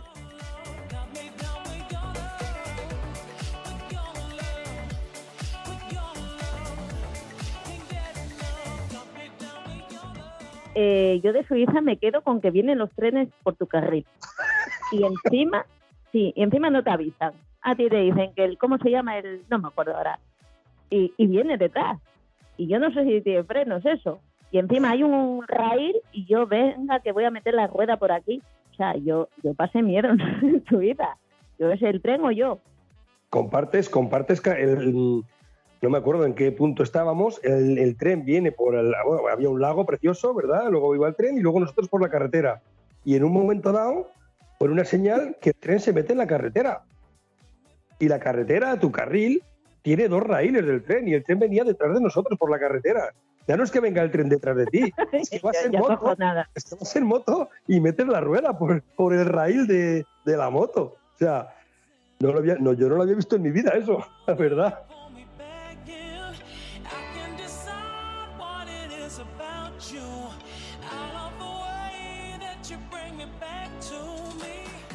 Volviendo a lo de que Víctor no quiere hacerse fotos, os voy a contar un caso que es brutal. O sea, es que esto yo lo tengo que contar porque si no, si no reviento de verdad, es que implosiono. Eh, llegamos a Monza y resulta, bueno, nos dimos un rodeo por Como, que es muy bonito el lago, tal y cual, y llegamos a, eh, sí, eran Como, sí, sí. Sí. Pasamos ese día, sí, ese día, ah, estuvimos en Mandelo Dilario, ¿vale? Que era justamente, pillamos ahí lo del centenario de Gusti, muy guapo todo. Bueno, y bajamos a, bueno, pillamos el centenario de, de Gusti y luego encima pillamos en Monza el Gran Premio de Italia. Buah, la bomba. Pues llegamos allí, ya que estábamos, estaba Alonso por ahí, no lo vimos, yo buscando mi, mi bandera de Asturias no la encontré, pero bueno, a lo que iba. Y entramos en el, en el circuito y ahí a la entrada tienen ahí el, ¿qué es el logo? No sé cómo se llama eso. Sí, ¿no? Sí, el logo. Eh, para hacerte fotos y estas cosas. Bueno, pues había cola para hacerse fotos. Ahí va Víctor, venga, tú me sacas la foto, luego te la hago yo. Venga, va. Pues yo me pongo a la cola, se pone Víctor ahí detrás del logo este muy guapo, pim pam, ala, ya está. Me pongo yo, cojo y en vez de ponerme como se estaba poniendo todo el mundo, yo me pongo delante. Me siento delante, pues turuca para allá, pues turuca para allá, la patina aquí, esta, tal. Y Víctor, ¿por qué no me has dicho eso? Yo que no te diga el qué. ¿Por qué no me has dicho que me ponga delante? Delante, claro, porque yo he visto que todo el mundo se ponía detrás, pues yo me he puesto detrás, pero ¿por qué no me avisas que las fotos chulas se ponen delante? yo me moría.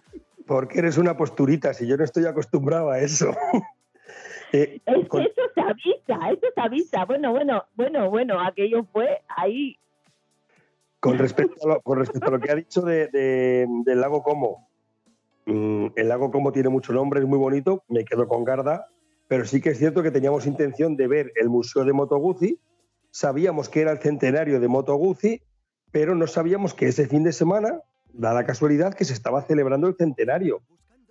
En la Moto Guzzi no es una moto que se vea mucho en España, entonces has visto cuatro contadas. Llegar allí, pasear por el lago Como, cruzarte con una, con otra, con dos, tres, con diez, llegar a Mandelo Hilario y ver, yo no sé, mil, dos mil Gucis allí, iba a una fiesta que tenían montada, no contábamos con ello y fue una de las cosas también espectaculares que nos llevamos para casa. El museo no lo pudimos ver porque había una cola de, hora y media para entrar, pero vimos el, ambiente y, y todo el rollo que había con las Gucis, que nos, nos encantó, la verdad, nos encantó. Impresionante, que vimos unos, conocimos unos españoles allí de Canarias. Sí, sí, sí, sí, sí, sí. Las pizzas, pizza seis quesos, toma ya. O sea, es que ya no era cuatro, era seis quesos. Bueno, pues allí en, en Moto Guzzi, pues a comer pizza seis quesos y es lo que había que hacer. Hombre, va. Donde fueres.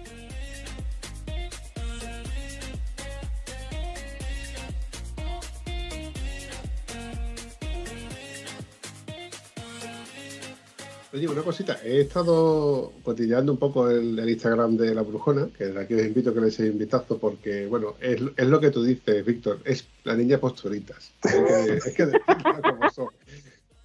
Pero me ha molado mucho ver la bandera de Asturias.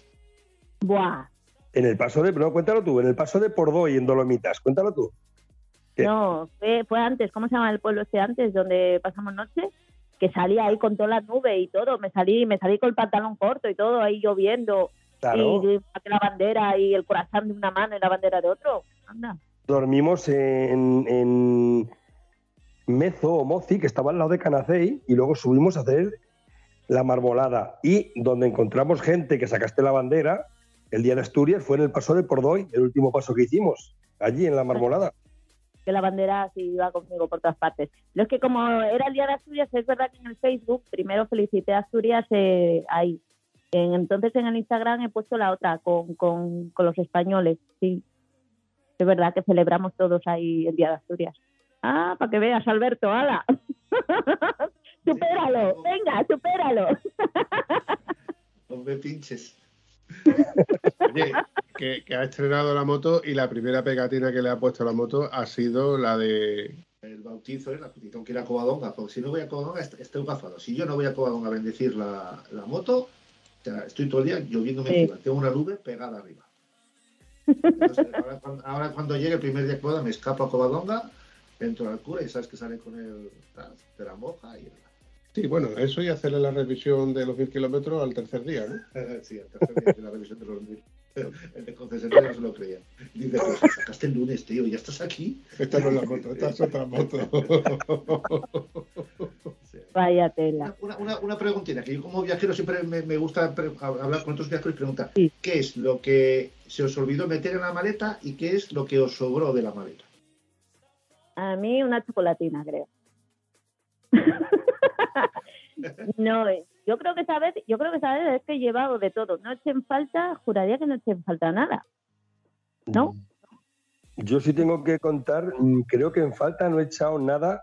Si tuviera que quitar, pues como hemos sido, siempre hemos dormido en algún tipo de hotel hostal, pues yo que sé, quitaría la tienda de campaña y todo lo que acarrea, con su saco de dormir y tal, porque al final no lo hemos usado, pero claro, ¿y si tienes que usarlo? Él es lo que, Claro, el, pero el por si acaso, el por si acaso. yo prefiero llevar y no necesitar que no llevar y acordarme de, de los anticipos. Yo Eso. estoy totalmente de acuerdo con vosotros. Es más, cuando, cuando te ha hecho falta algo, es cuando dices tú, joder, macho, es que. Y desde entonces lo lle- llevas el Porsi. Y los Porsi resulta de que llevan- ocupan muchos sitios y siempre están ahí. Yo llevo una bolsa portacasco con los Porsi. Y cuando de vez en cuando hago limpieza o quiero hacer limpieza, lo pongo todo encima de una mesa y digo, es que esto me hace falta, es que lo de las gafas, es que las cinchas, es que los elásticos, es que lo de las bridas, estas chiquititas, es que los Porsi y siempre están ahí. Y no puedo deshacerme de ellos, van conmigo. Lo siento. Es el problema o el inconveniente de tener maletas. Si yo tuviera maletas, pues no llevaría Porsi. Es, es cierto que siempre, es cierto que siempre, eh, cuanto más viajas, y yo soy un, nova- un novato en, en esto de viajar, cuanto más viajas, más te das cuenta de muchas cosas. Cada vez, creo que cada vez te hace falta menos cosas. Cuanto más viajas, sabes optimizar más lo que vas a llevar. Mi primer viaje yo llevé eh, mi traje cuatro estaciones con su forro de verano, con su forro de invierno, con su ta, con este viaje he dicho no, mira, eh, vamos a quitar un forro, vamos a optimizar espacio, o sea, creo que cuanto más viajas, más vas aprendiendo a hacer tu maleta con menos cosas y necesitas menos cosas. Pero yo, este viaje no he echado ni en falta nada, ni, ni, ni me ha sobrado nada. Lo que he dicho antes, la tienda de campaña, pero claro, hay que llevarla por si no consigues dormir en ningún sitio.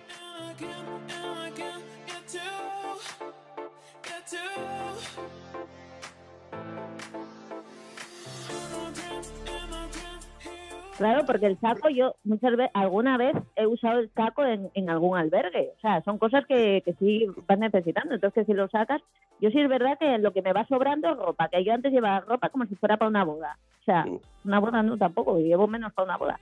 Entonces, pero vas de otros viajes, sí es verdad, eh, que necesito un cargador, que lo de, yo qué sé, inflar las ruedas, eh, no sé qué, pues todo eso lo acabamos usando. O sea, yo creo que todo lo que he llevado esta vez El compresor para, usar, para inflar la rueda lo usamos, el cargador de batería lo usamos y es lo que has dicho. y los tenedores. Y los tenedores de madera, pues, por supuesto. Pero básicamente eh, ropa, ropa. Es lo que, lo que aprendes a llevar cada vez menos ropa. Yo cuando hice el viaje de Rusia, eh, antes de marchar, puse todo lo que llevaba allí y la gente se escojonaba porque yo ponía rollos de papel higiénico. Y se escojonaba. Y dice, Alberto, has puesto papel higiénico. Ya verás en mitad de Rusia, en un bosque, a ver limpiarme con una hojita. Ya verás tú la gracia que me va a hacer la hojita. ¿eh? Y, y se, y escojonaban de eso. En mi maleta, mm, ya no es que solo lo puse para ese viaje, yo en mi maleta llevo, siempre es lo que ha dicho Vampi, es el rollo de tener maletas. En mi maleta siempre va un chubasquero con ropa de agua y un rollo de papel higiénico. Eso no falta, en mi maleta va siempre, siempre. Yo como soy chica llevo toallitas de esas higiénicas que como lorcito y esas cosas. Eh, a tu favor, Arancha, yo también soy de llevar toallitas, porque además, entre otras cosas, eh, he descubierto el poder mágico de las toallitas. Eso de quitarte las manchas de, la grasita que te salpica de la cadena, de cuando a lo mejor esa, tocas el top case o vas a amarrar algo, o, o limpiar el limpiar, limpiar la pantalla del casco. Igual vosotros no porque os lleve más y hay menos bichos, pero aquí en el sur, cuando es época de bichos, eso es rara la vez en la que no tienes que limpiar el casco a la ida y a la vuelta. Buah, cómo he traído yo la moto. O sea, he traído, eh, nada más aparcar, le metí un manguerazo y yo creo que había ahí mosquitos que estaban fosilizados. O sea, o sea, flipas. Una cosa, aquello. Pero mira, lo que sí eché en falta fue la gomina. En un sitio me la olvidé y mira, para encontrar gomina, te juro que yo estos pelos no se quedan así solos, ¿eh? Entonces, que te lo diga Víctor, mira, yo, yo me moría. Yo, ¿dónde encuentro gomina? Encima hay que no debían tener gomina. Porque, bueno, pues Bueno, eso pues te iba a preguntar, ¿no? ¿Y por qué no usaste la comida de Víctor? Amor. eh, porque no uso esta marca.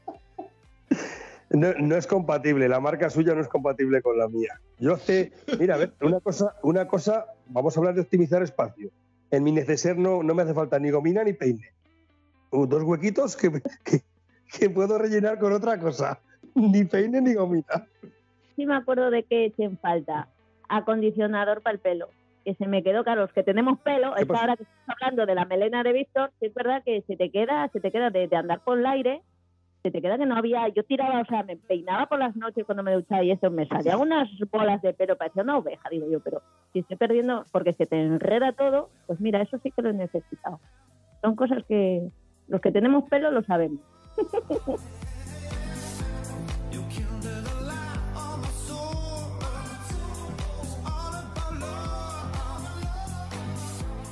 Luego te das cuenta de que hay cosas que a lo mejor dices tú, mira, eh, pasta de dientes, pasta de dientes pues lo puedes encontrar en cualquier lado si se te olvida. Eh, evidentemente lo- las cosas que son imprescindibles siempre sí o sí las vas a llevar en la moto. Pero cosas que a lo mejor, no sé, a ver, o, lógicamente tu medicación, ¿no? Esa medicación que es tuya como, como crónico, ¿no? Yo, por ejemplo, mi inhalador para, para el asma, eso llevo tres, no llevo uno, llevo tres, los tres por sí, por sí, por sí, por sí, por sí. Pero eh, lo que sea, pasta de dientes, un cepillo de dientes, pues son cosas que a lo mejor me despreocupo totalmente de si las llevo o no las llevo. Otra cosa que yo sí que llevaba, y bueno, eh, al final vas, vas, vas conociendo gente que viaja y tal y te va contando mi llave de la moto y otra llave de repuesto por si acaso. Son cosas que vas, que vas aprendiendo y hay que llevarlas sí o sí, porque claro, hostia, se me pierde la llave en, allí a tomar por saco y ¿qué hacemos? Oye, Víctor, te voy a hacer una pregunta al respecto sobre las llaves de repuesto. Yo hice un episodio específico sobre, bueno, le pregunté a todos y cada uno de los que yo conocía, eh, dónde suelen llevar la, la llave de repuesto o qué hacen con la llave de repuesto. Los que algunos llevan llaves de repuesto y otros que me confesaron que no suelen llevar la llave de repuesto encima. Porque evidentemente es eso, una llave de repuesto en caso de que se te pierda cuando vas a, cuando estás en, perdón, cuando estás en tu ciudad, ¿no? Se te ha perdido, bueno, pues vas por la llave de repuesto. Pero cuando haces un viaje, normalmente un viajero lleva una llave de repuesto. ¿Dónde la llevas? Yo, eh, tanto, el eh, tanto la llave de repuesto como la documentación van siempre conmigo, en la ropa que lleve en ese momento puesta. Si estoy conduciendo con el traje de romano, va en la chaqueta o en el pantalón del traje de romano. Y si he acabado de conducir y me he puesto el pantalón corto y las zapatillas, van en el pantalón corto y las zapatillas. Siempre, porque si la dejas en la moto, si la dejas en una maleta, ahora no sé si la he dejado aquí o la he dejado allí, eso es una cosa que me preocupa mucho. Tanto la documentación como la llave de repuesto siempre van en el bolsillo de la ropa que lleve puesta en ese momento. Pues yo esta vez, sí es verdad que cuando llegué a Valladolid, se lo dije a Víctor que me había olvidado de llevar la, chisma, la, la llave de repuesto de la, de la Tube. Pero con la, con la otra, con la Bandit, yo siempre me llevaba la, bol- la, la llave. Como siempre llevo eh, la bolsita esta de la pierna, pues meto ahí la documentación, la cartera y la llave. Porque eso, me cambie o lleve lo que lleve, siempre va conmigo. Entonces ahí la engancho, la engancho en un bolsito que tiene para atrás y ahí la Pero mira, esta vez sí es verdad que... Pero he descubierto el collarcito este, ¿sabes? Esto que llevas aquí con, con una cosa y ahí engancho la llave cada vez que... Bueno, cada vez que no la dejo la moto puesta, pues me la pongo al cuello. Eso sí, pero esta vez se me olvidó. El collarcito ese que, que dice Arancha, yo lo he descubierto ahora, pero no para la llave de repuesto, sino para la llave con la que arranco la moto. Antes cogía, quitaba la llave y la metía en un bolsillo. Pues, uy, ¿en qué bolsillo la he metido? No sé. Y ahora me he acostumbrado a ponerla en el, en el collar y es súper práctico, la verdad.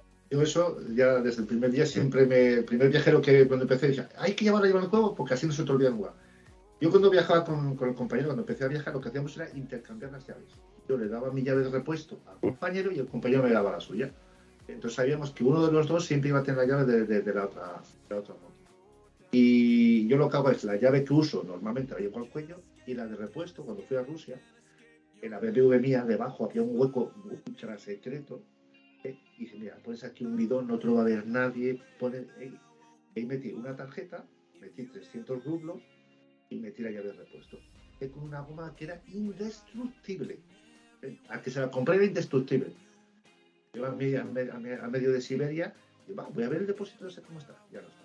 Partido, ¿eh? con el roce, debe de ir rozando poco a poco y se anula la tarjeta, la, la llave vete a saber dónde está y los 300 rublos habrá un ruso que nos ha puesto contento y me habrá dedicado hasta una canción.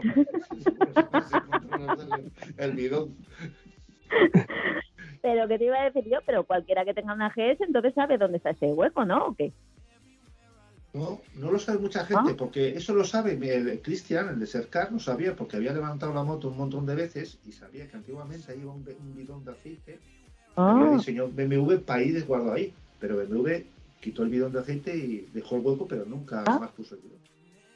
En el episodio ese que os he comentado, cada uno contaba mm, su versión de, de cómo, de cómo poder guardar eh, la llave. Mira, cuento, por ejemplo, la anécdota de, de- de- de Luis, de, de Motos y Más, un podcast que, al, al cual os invito que, que escuchéis, que él desmontaba la llave, solamente se quedaba con el espadín de la llave y, evidentemente el conector este que hace que sea, ¿cómo se dice?, el, inmovil- el inmovilizador de la llave, y la escondía dentro del foam del casco de manera que evidentemente no le haga daño en caso de un accidente, pero dentro del foam del casco guardaba la llave. ¿Por qué? Porque el casco siempre va a ir contigo, ¿verdad? Aunque pidas la llave, el casco siempre debería de ir contigo, a no ser que lo guardes en el case, ¿vale? O, eh, algunos está- eh, me está llevando la contraria. Otros, por ejemplo, decían, pues lo llevo en- dentro de la costura de la bota.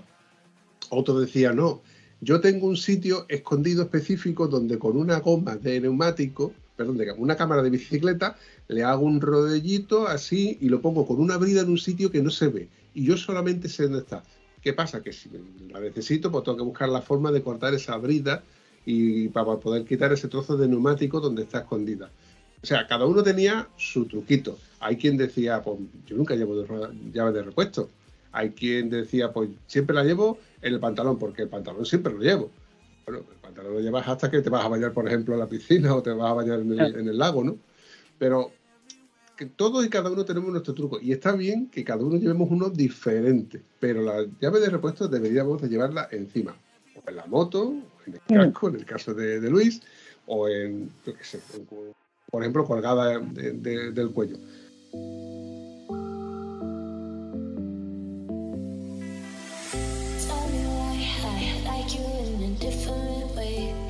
Yo reconozco que soy un desastre. A mí me ha pasado muchas veces de la llave de casa.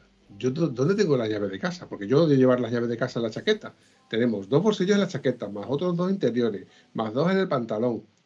¿Yo qué hago con las llaves? Lo primero que hago es que la meto en el top case, en esa cinta que sujeta eh, cuando abres la tapa del top case, tengo un mosquetón y ahí llevo enganchada la llave del coche y las llaves de casa. Porque como no las voy a necesitar hasta que vuelva a casa, pues no me van a estorbar. Y ahí van. El mando del garaje ese mando de garaje que me estorba verlo en las llaves de la moto. De verdad, visualmente me estorba. Pues va también puesto ahí en el top case. Y las llaves incluso del- de los candados, me las quito del- de esa cinta que, que acabáis de nombrar y las dejo también en el top case. ¿Por qué? Porque cuando me hace falta es cuando voy a poner el candado.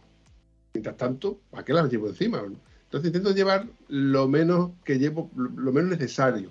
Pero cuando dejo la moto, pues todo eso va al manojo de llaves, que es un pedazo de manojo de llaves con dos mandos de garaje, los 18 candados que tengo de los dos garajes. eh, y bueno, es un desastre.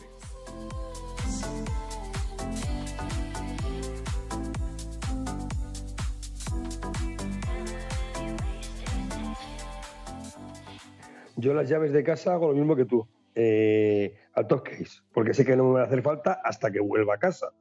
Entonces, esas sí, esas van al top case, pero, pero la llave de conducir siempre va a, antes iba a los bolsos y andaba muy despistado y en este viaje he descubierto el, el- el- lo hemos hablado, el, el- lacito este que te cuelgas y la verdad ha sido súper súper práctico, ha sido un buen descubrimiento para mí, el lacito este de, de colgar, la verdad.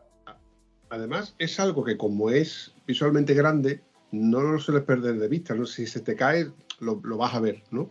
Sí, Eh, yo tenía antes la mala costumbre, la, la tengo antes y la, la sigo teniendo. Hoy me ha pasado. Hoy cuando estábamos tomándonos una, una Coca-Cola, tenía la llave encima de la mesa, porque visualmente prefiero tenerla encima de la mesa junto con el móvil y junto con el casco. Pero, ¿qué pasa? Cuando te toca un mamoncete de compañero que resulta que te coge la llave y te la guarda y te la esconde, te pegas un rato dando vueltas y tocándote, la- tocándote todo el bolsillo como si estuvieras buscando el tabaco. ¿Ya me entendéis? Yo eso, eso me ha pasado hace veintitantos años. Entonces ya no la dejo nunca. Cuando tienes amigos mamoncetes, como tú dices, y te ha pasado ya hace mucho, ya espabilas. Era como cuando llegabas a un semáforo y se paraban al lado tuyo y te apagaban la moto y te quitaban la llave. Pues como ya nos ha pasado eso hace muchos años, ya hemos espabilado y eso no se hace nunca. La llave nunca se deja encima de la mesa o encima de la barra del bar. Porque ya nos ha pasado hace mucho, la verdad.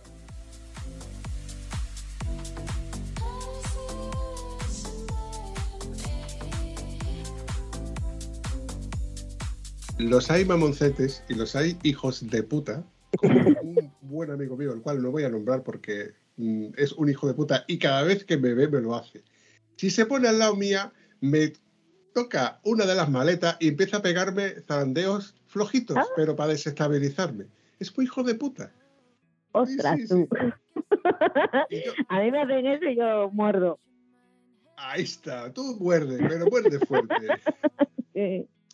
Bueno, pues como suele pasar, me he pasado de la horita. eh, me encantaría seguir este episodio porque yo sé que nos estamos pasando muy bien. Ya Víctor ha dejado de temblar, ya ha dejado de sudar. Pero, ¿Sí o no? Estoy tranquilo, estoy muy tranquilo. Ha sido súper ameno. Eh, hemos hablado de todo y de muchas cosas que nos, que nos han quedado en el tintero. Pero si hay que ir acabando, pues vamos acabando. Esto es así. Lo dejamos para, para, para la próxima. Hacemos parte 2 para que la gente se enganche, ¿no? Es muy sencillo, por mi parte, solamente tengo que ver a Arancha por publicando cualquier otra otro viaje donde esté Víctor y ponga aquí estuvo Víctor. Pues en breve, pues en breve, porque de, de un viaje sale otro. O sea, ahí, ahí estamos. Hmm, ahí lo Miedo dejo. me das. Miedo Buah. me das. Tengo que decir que yo este viaje me dejó, se me hizo poco. Tengo que decir lo mismo. Y una vez, eh, una vez que has estado allí, todo te parece poco. Yo ahora, ahora cada vez entiendo más a los grandes viajeros que es, es como una droga. Has visto una cosa, pero quieres ver otra. Y luego quieres ver otra. Y luego eh, fulano ha estado allí y como ha estado fulano, tú quieres estar también y tú quieres verlo con tus propios ojos. Quieres... Entonces, mm, ideas no faltan. Ya estamos, ya estamos hablando. Ahora solo falta eh, buscar el tiempo, buscar el tiempo, materializarlas. Ahí está, ahí está la, la cosa. Tengo, tengo que decir otra cosa, cuando Arancha se ha metido conmigo con el tema de las fotos y tal, eh, ahora voy a, hablar de Arancha y de Elga, las tres patitas. Eh, viajábamos, paras en un mirador, te bajas de la moto, empiezas a, a ver en los paisajes, sacas el teléfono, miras y dices, coño, si ya han publicado una foto estas dos. O sea, son tan- te paras y antes de que tú hayas sacado el teléfono para hacer una foto ya la tienen publicada y colgada ellas. son como, como Billy el niño, las dos, son increíbles. Eso se llama habilidad, Víctor, habilidad. Que la voy a- Lo que, te ha pasado, lo que te ha pasado hoy a ti con el micrófono y la cámara. habilidad que voy cogiendo ya, ¿eh? Habilidad que voy cogiendo. Pues a mí lo que me pasa es lo que decías tú, que, que es, una adicción. Y es que estás llegando al final de tu viaje y tu cabeza ya empieza a pensar y dice, ¿y el siguiente cuál será? O sea, ya estás dando la vuelta y estás pensando ya el siguiente. Y tengo que ahorrar y tengo que mirar a ver, porque me hablaron muy bien de este sitio, pues oye, sea, es, es no has acabado uno y ya estás pensando en tu cabeza el siguiente. Te doy totalmente la razón, porque hoy estábamos desmontando las tiendas y yo estaba pensando, voy a guardar la tienda y la próxima para cuándo. Es que, que porque no puedo guardarla y dejarla para, para, para el verano siguiente. Tengo que buscar una excusa, un sitio, una, una razón para volver a sacarla y volver a sentir y volver a pasarlo bien como lo hemos pasado este fin de semana. En fin, chavales, para mí ha sido un placer. Me encantaría, como he dicho antes, alargar este episodio, pero se va haciendo tarde. Pues que me lo he pasado pipa otra vez, muy prestoso aquí. Mira, no contaba yo con tener un asturiano ahí en el sur también. Eso lo contaba ni yo este fin de semana. la cosa. ojo, ojo, que tengo tres. No tengo uno ni dos. Tengo tres asturianos, porque José Dame Ruedo también está este fin de semana aquí. Sí, ay, qué guay, qué guay. Mola, Víctor, asturianos al poder. Pues eh, nada, que ha sido un placer. Después de los nervios iniciales he estado súper a gusto y que me, me ha encantado sobre todo pues volver a recordar, porque el viaje no es solo cuando lo haces, es cuando lo recuerdas y cuando lo cuentas, es- estás viajando otra vez. O sea, es como repetir el viaje. Entonces, me ha encantado. Repetiría cada día, porque cada día es volver a recordar lo bien que tú has pasado. Y ha sido una experiencia muy grata, la verdad. ¿Y tú, Alberto, cómo te lo has pasado? Gente que es el que le gusta viajar y siente lo mismo que siento yo cuando hey, ves que estás hablando y la gente que está delante de tú se está iluminando la cara porque dices, eh, este siente igual Eh. está pensando lo mismo que yo. Eh, entonces, eso, es, eso es una gozada. sí. Pues me encanta que todo lo haya pasado muy bien y yo suelo decir una frase que eh, suelo acuñar y está puesta en mi camiseta que es qué bien mal ha pasado. Chavales, Pues sí. Venga, chao. Un placer. Chao, chao. Si te ha gustado este episodio, puedes comentarlo en cualquiera de nuestras redes sociales. Es gratis y nos ayudas a seguir creando contenido. Y si además nos ayudas a compartirlo, nos haría mucha ilusión. Bueno, a la Vampi sobre todo, que es quien se le ocurra. Espero que os haya gustado tanto como nosotros. Hasta el próximo episodio.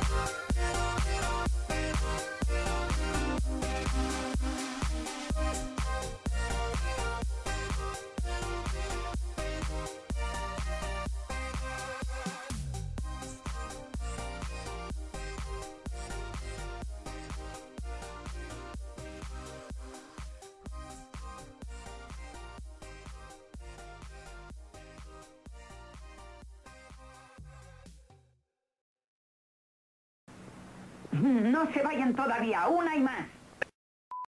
Es que lo que he dicho antes, se te queda todo corto. O sea, eh, no hemos visto nada, no hemos visto nada comparado con lo que es aquello. Para mí aquello es, es, un- es inmenso y claro, yo estaría toda la vida viendo aquello. Ahora, ahora, ahora que no nos oye nadie, cuando hemos hablado de Suiza, que te cuente Arancha lo que nos costó un café y una cerveza en Suiza. Prohibitivo. Me dice mi Bueno, hija, oye papá, cómprame una tableta de chocolate. Digo, sí, hombre, no puedo, no puedo". Fui a la tía al supermercado me dice la tía, 13 euros. una tableta de chocolate, 13 euros. Pero que era una tableta normal, que no era una de estas. Dice, hija, me parece que te lo compro allí una caja de chocolate. Pero aquí olvídate. No, pues yo me he tomado un café por pues por casi 6 euros, eh, porque al cambio, como te cobran cinco y pico en francos, que risa cuando me lo dijo este este Víctor, porque yo paga tú, no sé qué, yo quiero un café. Y me dice, me han cobrado, ¿cuánto fue? o sea, y 5 euros también o 6 euros por una book, una superbook, que es un euro en Portugal. Diez, Yo, pues, 10.50 eh, en un bar. Bueno, no- vale, estaba bien, estaba chulo, era San Moritz, pero, pero bueno, un bar normal y corriente. 10. ¿Pagasteis, pagasteis la viñeta? ¿Pagasteis la viñeta? No, no, no, no, no pagamos viñeta porque se supone que la viñeta solo es para las autovías y autopistas. Autopistas. Entonces, no, pagamos la viñeta, la viñeta fue con el café ya. Ya pagamos dos. Pero, pero tened cuidado porque en Austria hay viñeta y eso estás en foto. Y te la mandan a casa. Otra cosa al hilo de lo que has dicho antes de que, que quieres ver más. En el ferry coincidimos con un chico de Barcelona que iba a Austria a la concentración esta de Harris y tal. Claro, luego me enseñó a la vuelta alguna foto y tal. Alpes austriacos tiene que ser otra pasada espectacular y estuvimos ahí al ladito. Entonces, claro, siempre quieres ese poquito más. Entonces, eh, el viaje inicial, el viaje inicial estaba pensado para Escocia. El viaje inicial Lo que pasa que es agua, agua. Agua. Porque no dice, va a ser raro que no te mojes por lo menos de 10 días, 8.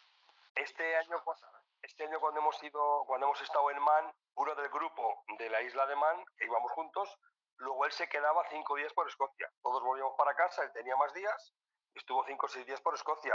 De los cinco días, eh, seis- eh, cinco o cuatro lloviendo. Pero debe ser una, debe ser espectacular. debe ser Como espectacular. Asturias, lo mismo. Si yo no sé que vais a Escocia estando en Asturias, que también llueve. En Asturias no llueve tanto, ¿eh? Asturias, Y lo- debe ser otro paisaje, debe ser un paisaje más llano, más... Tiene Sí. muchísimos castillos que es una pasada. Ya no, yo, yo he visto fotos, yo he visto fotos. A mí es que yo tengo, yo tengo ganas de irme a Irlanda. Tengo también por ahí ganas de, de hacer eso, porque además, bueno, como te deja el ferry al lado, pues ya de coger un barco. pues. Pero bueno, Por tengo muchas etapas, por, por etapas, Sí. No, no, yo, yo ahora, yo ahora mi plan, mi plan, mi plan B es eh, volverme a a Alpes. Bueno, y extenderlo un poquito más. Que aquello es una pasada. Lo bueno que tengo yo es que como sé que en un viaje no puedes verlo todo, pues eh, yo con lo que veo ya, ya lo paso pipa, ya lo disfruto a tope, entonces yo ya veré. habíamos comentado que teníamos más o menos unas rutas medio marcadas. Eh, la idea era hacer Furcapás y hacer San Gotardo, pero claro, sabíamos que igual no podíamos hacerlo, entonces esos quedan pendientes para, para la próxima. Sí, Porque es lo que se hablaba antes, como, como has visto tantas fotos, tú quieres ir allí y quieres experimentarlo tú con tus ojos. Eso quieres es... Entonces, tienes que ir, hay que volver. Qué malas son las redes sociales, ¿eh? Totalmente, totalmente. ¡Oh, qué buena! Bueno. ¡Oh, qué buena! Bueno, chavales, ahora sí os dejo, ¿vale? Que tengo Vale. también aquí otro invitado que también nos está esperando. Venga, sí, que mis gatos quieren cenar ya. Un placer. Igualmente. Chao, chao. Adiós. Chao, ser buenos, todos. Para tres. Sí. Esto no sale, aquí ves una pequeña pausa que yo voy a hacer. ¿Víctor fue? Eh, Víctor Vino, sí, sí, sí. No, Ví- Ví- Ví- Víctor estuvo solo a la gala, porque a los techos eh, yo sabía que me iba a ser imposible. Yo le dije a Arancha, eh, por temas personales y por, y por conservar rueda, que más adelante hablaremos, fue imposible hacer los techos, pero a la gala fui. O sea, no me la podía perder, está claro. No, no te preocupes, pero no, porque he pensado de que podías añadirlo. A meterle. meterlo, te o sea, metemos metemos con un calzador así, pues en esta gala también traemos a un amigo mío, Víctor, Y- con y el cual he hecho un y- viaje. Y se vino, sí, os voy a decir que se vino hasta Víctor, que no sabía ni desde Pucela. Mira tú. vale, vale. Eh, pues no, no, eh, espera, ¿cómo me engancho? Que me perdí. Ah, bueno. Eh, pues ayer, que fue la gala del desafío de los textos de Asturias, la primera gala, porque va a haber más, eh, me he perdido ahora, ¿eh? No te preocupes, Te lo vi. esta parte. ¿Tú te acuerdas? lo vi que lo había, de- que lo había, sí, pero además te lo había dicho muy guapo, me había quedado ahí, espléndido. En tu, en tu cabeza y en la mía había quedado muy bien, pero ¿tú te acuerdas, Arancha, que en todo y cada uno de los episodios, al final de los episodios hay una parte que se llama las tomas falsas? Bueno, y Pues ya, yo, yo eso ya las cuelo por el medio, porque el brum brum todavía me trae cola, ¿eh? Que por el podcast, por el podcast, por el Telegram todavía lo he visto alguna vez. la del brum brum. Oye, es verdad que, que tú eres integrante del Telegram de- del podcast de Sí. Civil. Lo, lo que pasa que ahora, como, como tengo un horario que tal, no me da la vida, pero yo de vez en cuando me pongo al día 300 mensajes espera, pepe, pepe, pepe, y luego tal. Y de vez en cuando sí cuento cosas, pero yo estoy ahí. No, yo he de reconocer que también estoy en el grupo de Telegram, pero a mí no me da la vida. O sea, creo que a mí me metió Elga, pero, pero no me da la vida para leerlo. ¿eh? Yo estoy ahí, pero no, no os leo, no me da la vida. No, tengo, seguro que tengo unos, unos 2.000 o 3.000 mensajes ahí sin, sin leer. No puedo seguir. A ver, eh, la idea de, del Bumpy de crear un grupo de Telegram, evidentemente no podéis seguir todos y cada uno de las, de las notificaciones de todo aquel que quiera colaborar o, comentar algo. A- Muchas veces son tonterías o otras veces son cos- cosas que son muy interesantes. Por ejemplo, John, cada vez que comenta algo de mecánica, pues son cosas que son eh, realmente interesantes. Por poner un ejemplo, digo John porque es uno de los, mm, miembros más activos que tengo. Pero tú imagínate de 200 tíos que hay, por poner un ejemplo, que fueran los 200 tan activos como John. Una hecatombe. La idea mía del podcast, eh, bueno, perdón, la idea mía del, del grupo de Telegram ha variado, porque en principio era un sitio donde se reunían los oyentes y, y ahora se ha convertido un poco en sitio donde suelto algunas primicias, algún, algún tipo de información. eh, se comenta, por ejemplo, el tema de la acampada o neumáticos o cosas así muy simples, ¿no? Cosas de, cosas de colegas que nos ven por la calle y nos preguntamos de, oye, ¿qué tal ese casco? Que quiero comprarme un casco igual. O, evidentemente, no vamos a hablar, por ejemplo, de, de lápices de colores. Pero que la idea del grupo es esa. Yo no os animo, de hecho, a que lo, lo- a que lo tengáis ahí. Silenciarlo, por favor, silenciarlo, porque es- sería una locura estar al día de, de- de todo. Yo tengo que estar al día, evidentemente, porque es la parte que me corresponde. Entre otras cosas porque cada dos por tres me entra algún tipo de spam, donde me viene publicidad y quiere venderme Bitcoin a precios irrisorios. Ahí es cuando yo saco el hacha o la escopeta como la saca Josep, que es también el propietario, y disparamos a todo, a diestro y siniestro. Víctor. Dígame. Bueno, volviendo al, al tema, esta parte la recorto, la doy luego para adelante y ahora Pero me dice, cámara, para conceder permiso a Skype para acceder a la cámara en tu dispositivo, ve a configuración, aplicaciones, Skype, permiso cámara. pues ya está tardando. A ver, ¿cómo es eso? Configuración, configuración, aplicaciones. ¿Cómo salgo yo de aquí ahora? No te preocupes, tómate tu tiempo, mientras que yo ya también me doy arancha. A ver. Coño, si yo quiero salir de aquí. Que yo esto soy muy torpe, ¿eh? Mira, si yo te contara la de cosas que yo he, por lo que yo he pasado, yo te he dado brazos muy chungas, hermano. A ver, Muy chungas. Salgo no de aquí. broma, ¿eh? Vale, ya estoy saliendo. Espera, configuración. A ver, configuración, aplicaciones, ¿dónde está? Uy, qué lío. A ver, coño. Esto es Skype, hay que ir a la S. Es el Víctor. Joder, que esto es muy... Haberme llamado antes para darme tiempo a preparar esto, que yo no sé cómo se hace. Tenéis que haber hecho esto, tenéis que haber hecho esto hace una semana. Y aquí una semana, imaginaros en el viaje, una semana sí, yo esto. Te voy a matar. Te voy a decir una cosa, Víctor. Es mucho más sencillo que configurar el móvil con el manos libre del casco. Cámara, permitir, vale, creo que ya está. Ahora, a ver, per- permitir. Ahora me voy de aquí. Y ahora, a ver, Rubio, ese mechón rubio. sí, eh, espera. Estás muy guapa. Eh, estoy aquí. A ver, ya estoy. El BAM llamada iniciada. ¿Y ahora por qué no me conecta a esto? ¿Y ahora por qué no me veo yo? Aquí. Eh, Víctor, ¿Sí? Ahora creo que ya estoy, ¿no?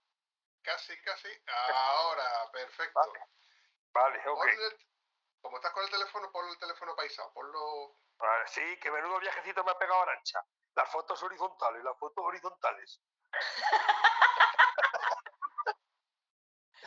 ya he aprendido a ponerle horizontal. Víctor, ¿sabes quién es este hombre que está aquí a lo mía? no sé quién es porque no le veo. Solo veo a Arancha ¿Lo ahora. ves? Ahora solo Espérate, estoy viendo- espérate. Espérate. A ver, ¿Lo ves ahora? pues solo estoy viendo Arancha. Ah, qué guay. Sí.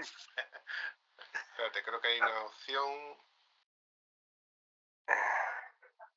Orador. ¿Y ahora lo ves? Tampoco, solo veo a Arancha en grande y a mí en pequeño.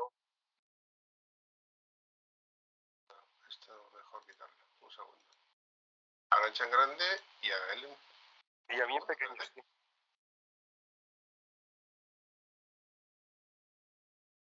¿Y ahora me ves? Ahora, ahora sí, ahora os veo, ahora os veo, sí. Correcto. Son las cosas de, estas son las cosas de Skype. Fíjate tú lo tan- algo tan sencillo como conectar y desconectar la cámara. Pero eh, Arancha sí me veía. ¿A que sí, Arancha? Yo os veo a los dos. Bueno, ahora Víctor no sé qué le vemos ahí. Ah, Sí, el brazo. vale, pues, he puesto más luz, he puesto más luz, que no tenía luz suficiente. Bueno, Vale. voy a hacer las presentaciones. Eh, Víctor, ¿sabes quién es este hombre que está aquí al lado? Pues no, la verdad. Vale, pues este hombre es el omnipotente señor y todopoderoso don Alberto Bior. Correcto. Vale. Como si hubiese dicho Miliquito, ¿no? Algo así parecido. No tengo ni idea. Otro boterillo endeble, otro boterillo endeble. Que sí, que sí, presenta- le- le he hablado de él, le he hablado de él. Sí, sí, me suena. me- el, el- el apellido Bior me suena, pero no. Sabes tú que yo soy Ahora muy vuelvo. Haz, haz- haz- haz las presentaciones, Arancha, ahora, ahora vengo. A ver. Cuéntame. Moterillo endeble, moterillo endeble pucelano, moterillo endeble asturiano. Es asturiano, Bior. Sí, sí me has hablado, sí, pero no recuerdo ahora, tía. ¿Qué? Sí, hombre, que el fui el que agarró la moto un día y dije, va, voy a ir hasta la ruta de los huesos, allí en Rusia. Ay, me Hice suena. 14. Hice 14 Y se hizo una foto, allá. y se hizo una foto con, con la carretilla de chorizo y las lentejas en la Plaza Roja. Eh, llevé- esa, esa foto es buena. Esa foto es buena para. Entonces no tenemos. cara- No tenemos aquí de los rusos. de los rusos ahora. Pues fíjate ahora. Ahora que, se, ahora necesitan hierro. Ahora que se están yendo, que vengan para acá por el chorizo. Vaya tela. Pero bueno, ¿qué haces ahí, Alberto? Bueno, yo con el agua, pues mira, yo agua. Estaba huyendo, este, me dieron la moto nueva ahora y digo, ya, va, coge y voy a dar una vueltina por ahí por España.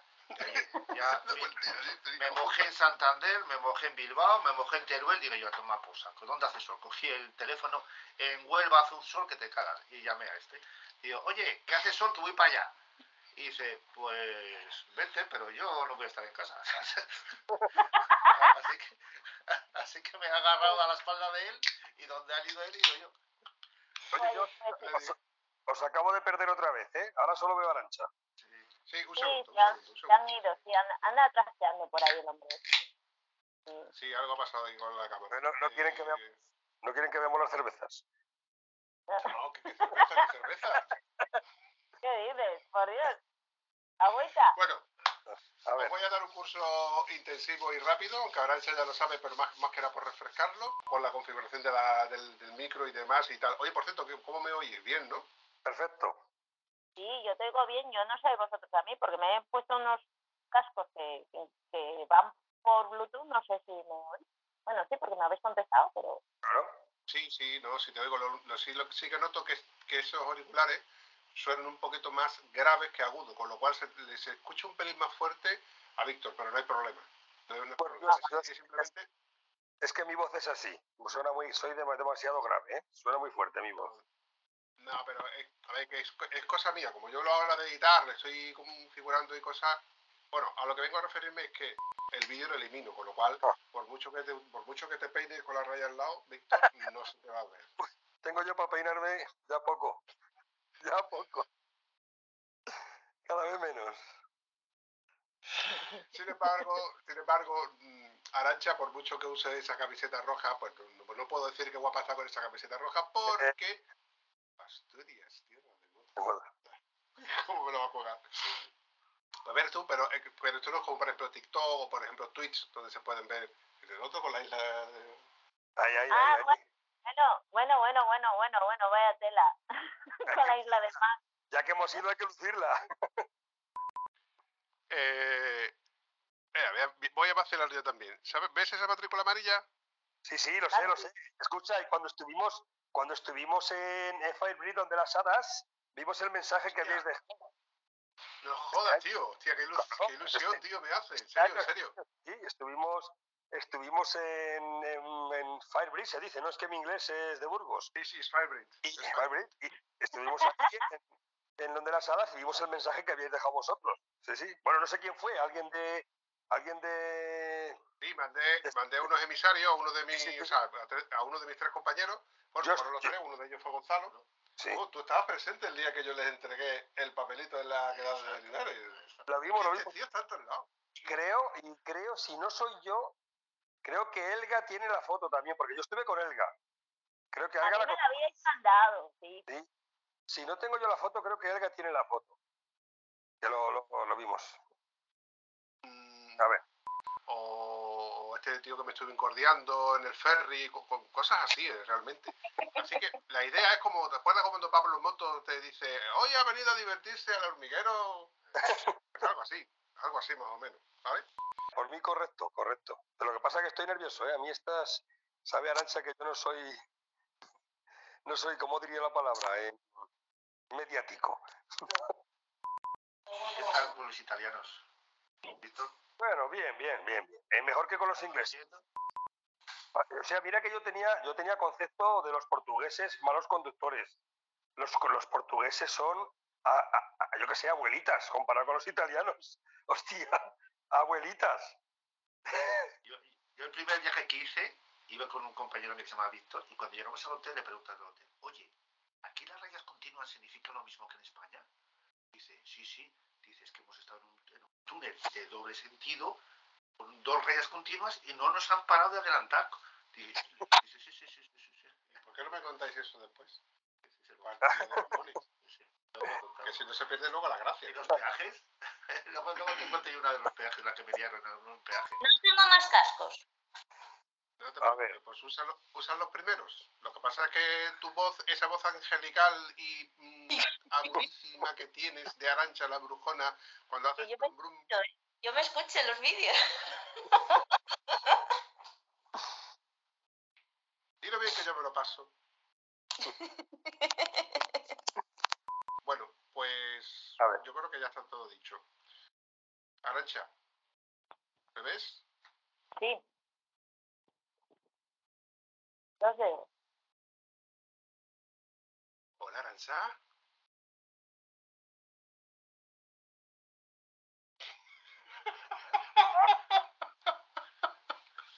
Le he preguntado, ¿me ves los deditos? ¿Me ves los deditos, Arancha? Ahora no, ahora sí. Cinco, Vale, mira. cuatro, tres, dos, uno. Eso es to- eso es to- eso es todo, amigos.